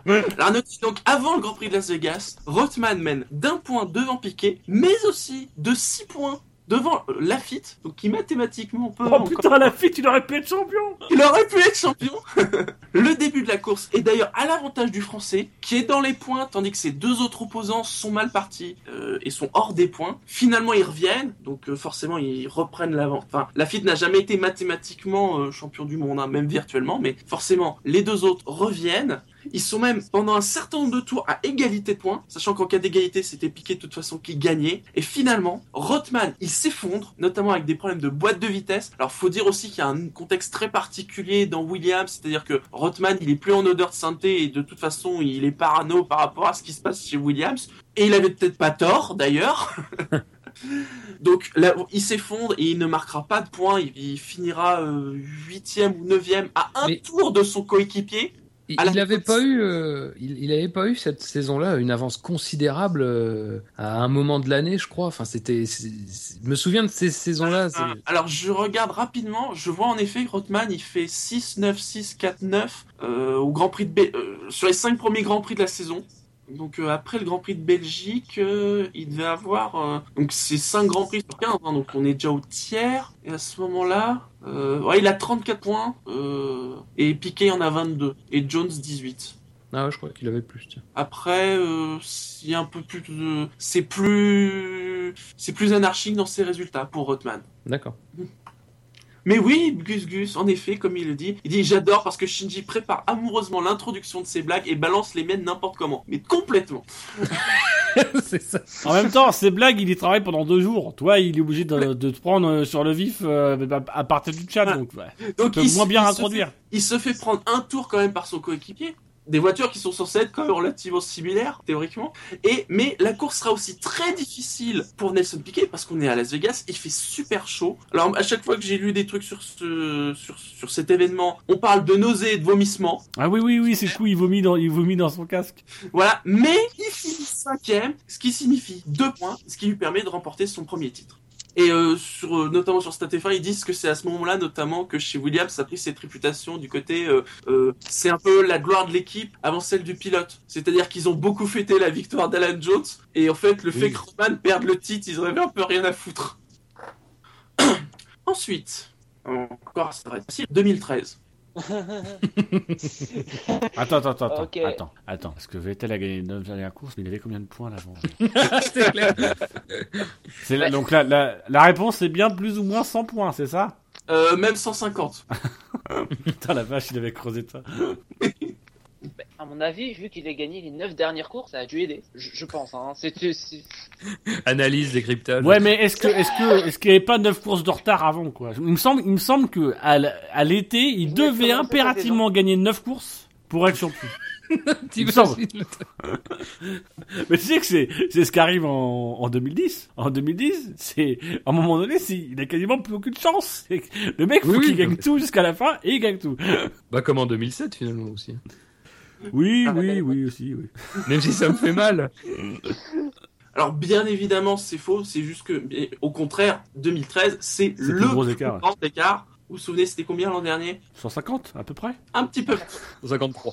Ah, 154, il me semble. un petit peu plus. 155 56 Oui, je sais mal juste prix, c'est 155. J'ai gagné quoi? Tu as gagné une boîte de thon saupiqué à 2,95€. Et En plus, enfin une dernière, une dernière facile normalement 1984. euh, bah, c'est vrai. Demi-point. C'est vrai. Ah bah oui, le vrai. petit point. Hein. Alors vous vous souvenez comment ça avait été la dernière course? Je sais pas, on n'était pas encore nés. Euh, bah Prost Ah, moi, euh, parle pour toi. Moi, j'ai été né. Et je peux, je peux te dire que, à un moment donné, j'ai fait un rototo et j'ai vomi. Je pense que c'est peut-être à ce moment-là.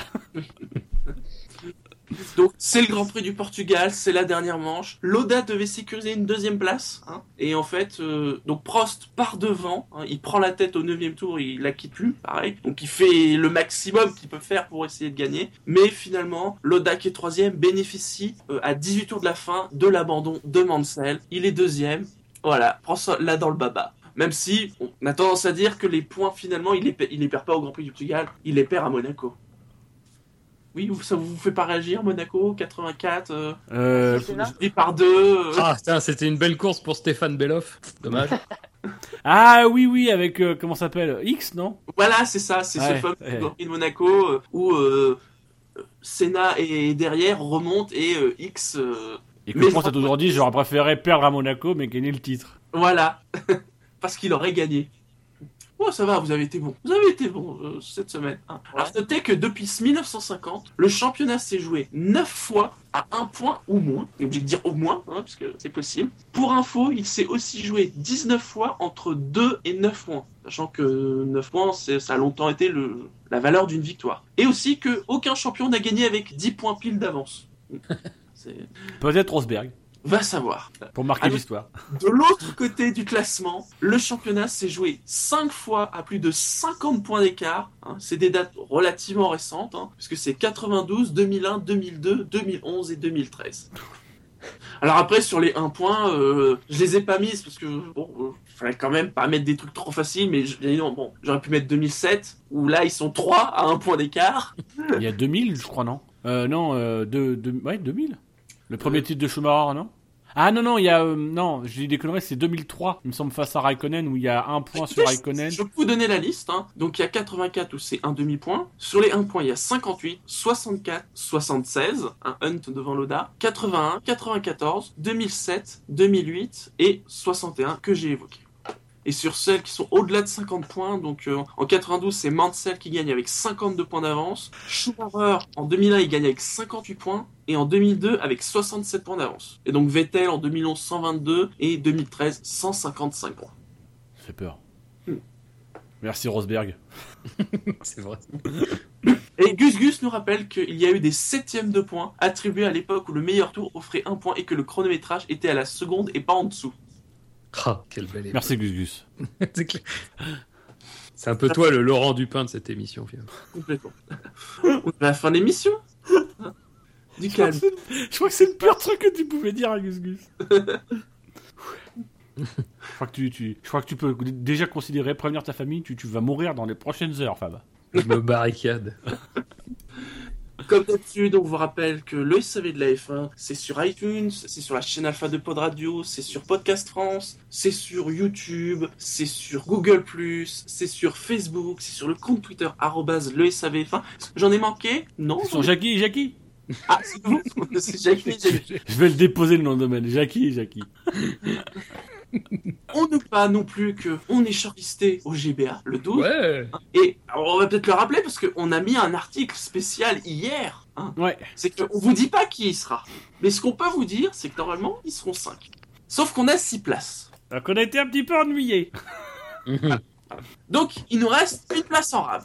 Et on s'est dit, bah, on va vous la faire gagner. Alors, vous n'avez pas à payer, rien et tout. Alors, bien évidemment, si vous voulez participer, faut être disponible, si possible, le 12 novembre au soir sur Paris. On vous le dit tout de suite, hein, c'est pas nous qui vous paierons le déplacement. hein. Non, non, vous démerdez. hein.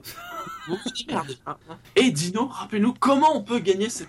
Alors, je précise juste avant que faut seulement être- non seulement être disponible, mais il faut aussi, et là j'insiste là-dessus, il faut aussi être majeur. Euh, tout simplement parce qu'on prend pas la responsabilité d'accompagner un mineur, même si euh, il a toute l'autorisation de ses parents, etc. On sait, on sait pas ce qui se passera à la soirée, peut-être qu'il y aura de l'alcool, etc. Donc, moi personnellement, à titre personnel, je de prends pas la responsabilité. Et en tant que groupe, on prend, on prendra pas euh, la responsabilité. Euh, donc voilà, euh, si vous êtes, euh, de toute façon, je vais, je vais être très clair, celui, celui qui gagne, on lui demandera sa carte d'identité. S'il nous paraît jeune, on lui demandera sa carte d'identité au moment des GBA et il, il rentrera pas, il aura pas la place si- s'il a moins de 18 ans. Donc euh, voilà, je dis tout de suite. Euh, mais sinon, pour euh, participer, la, la règle est simple. Il faut que vous nous postiez dans l'article prévu à cet effet sur le site savf1.fr. Vous nous postiez un commentaire d'exactement 153 mots qui explique alors, la formulation que je la retrouve.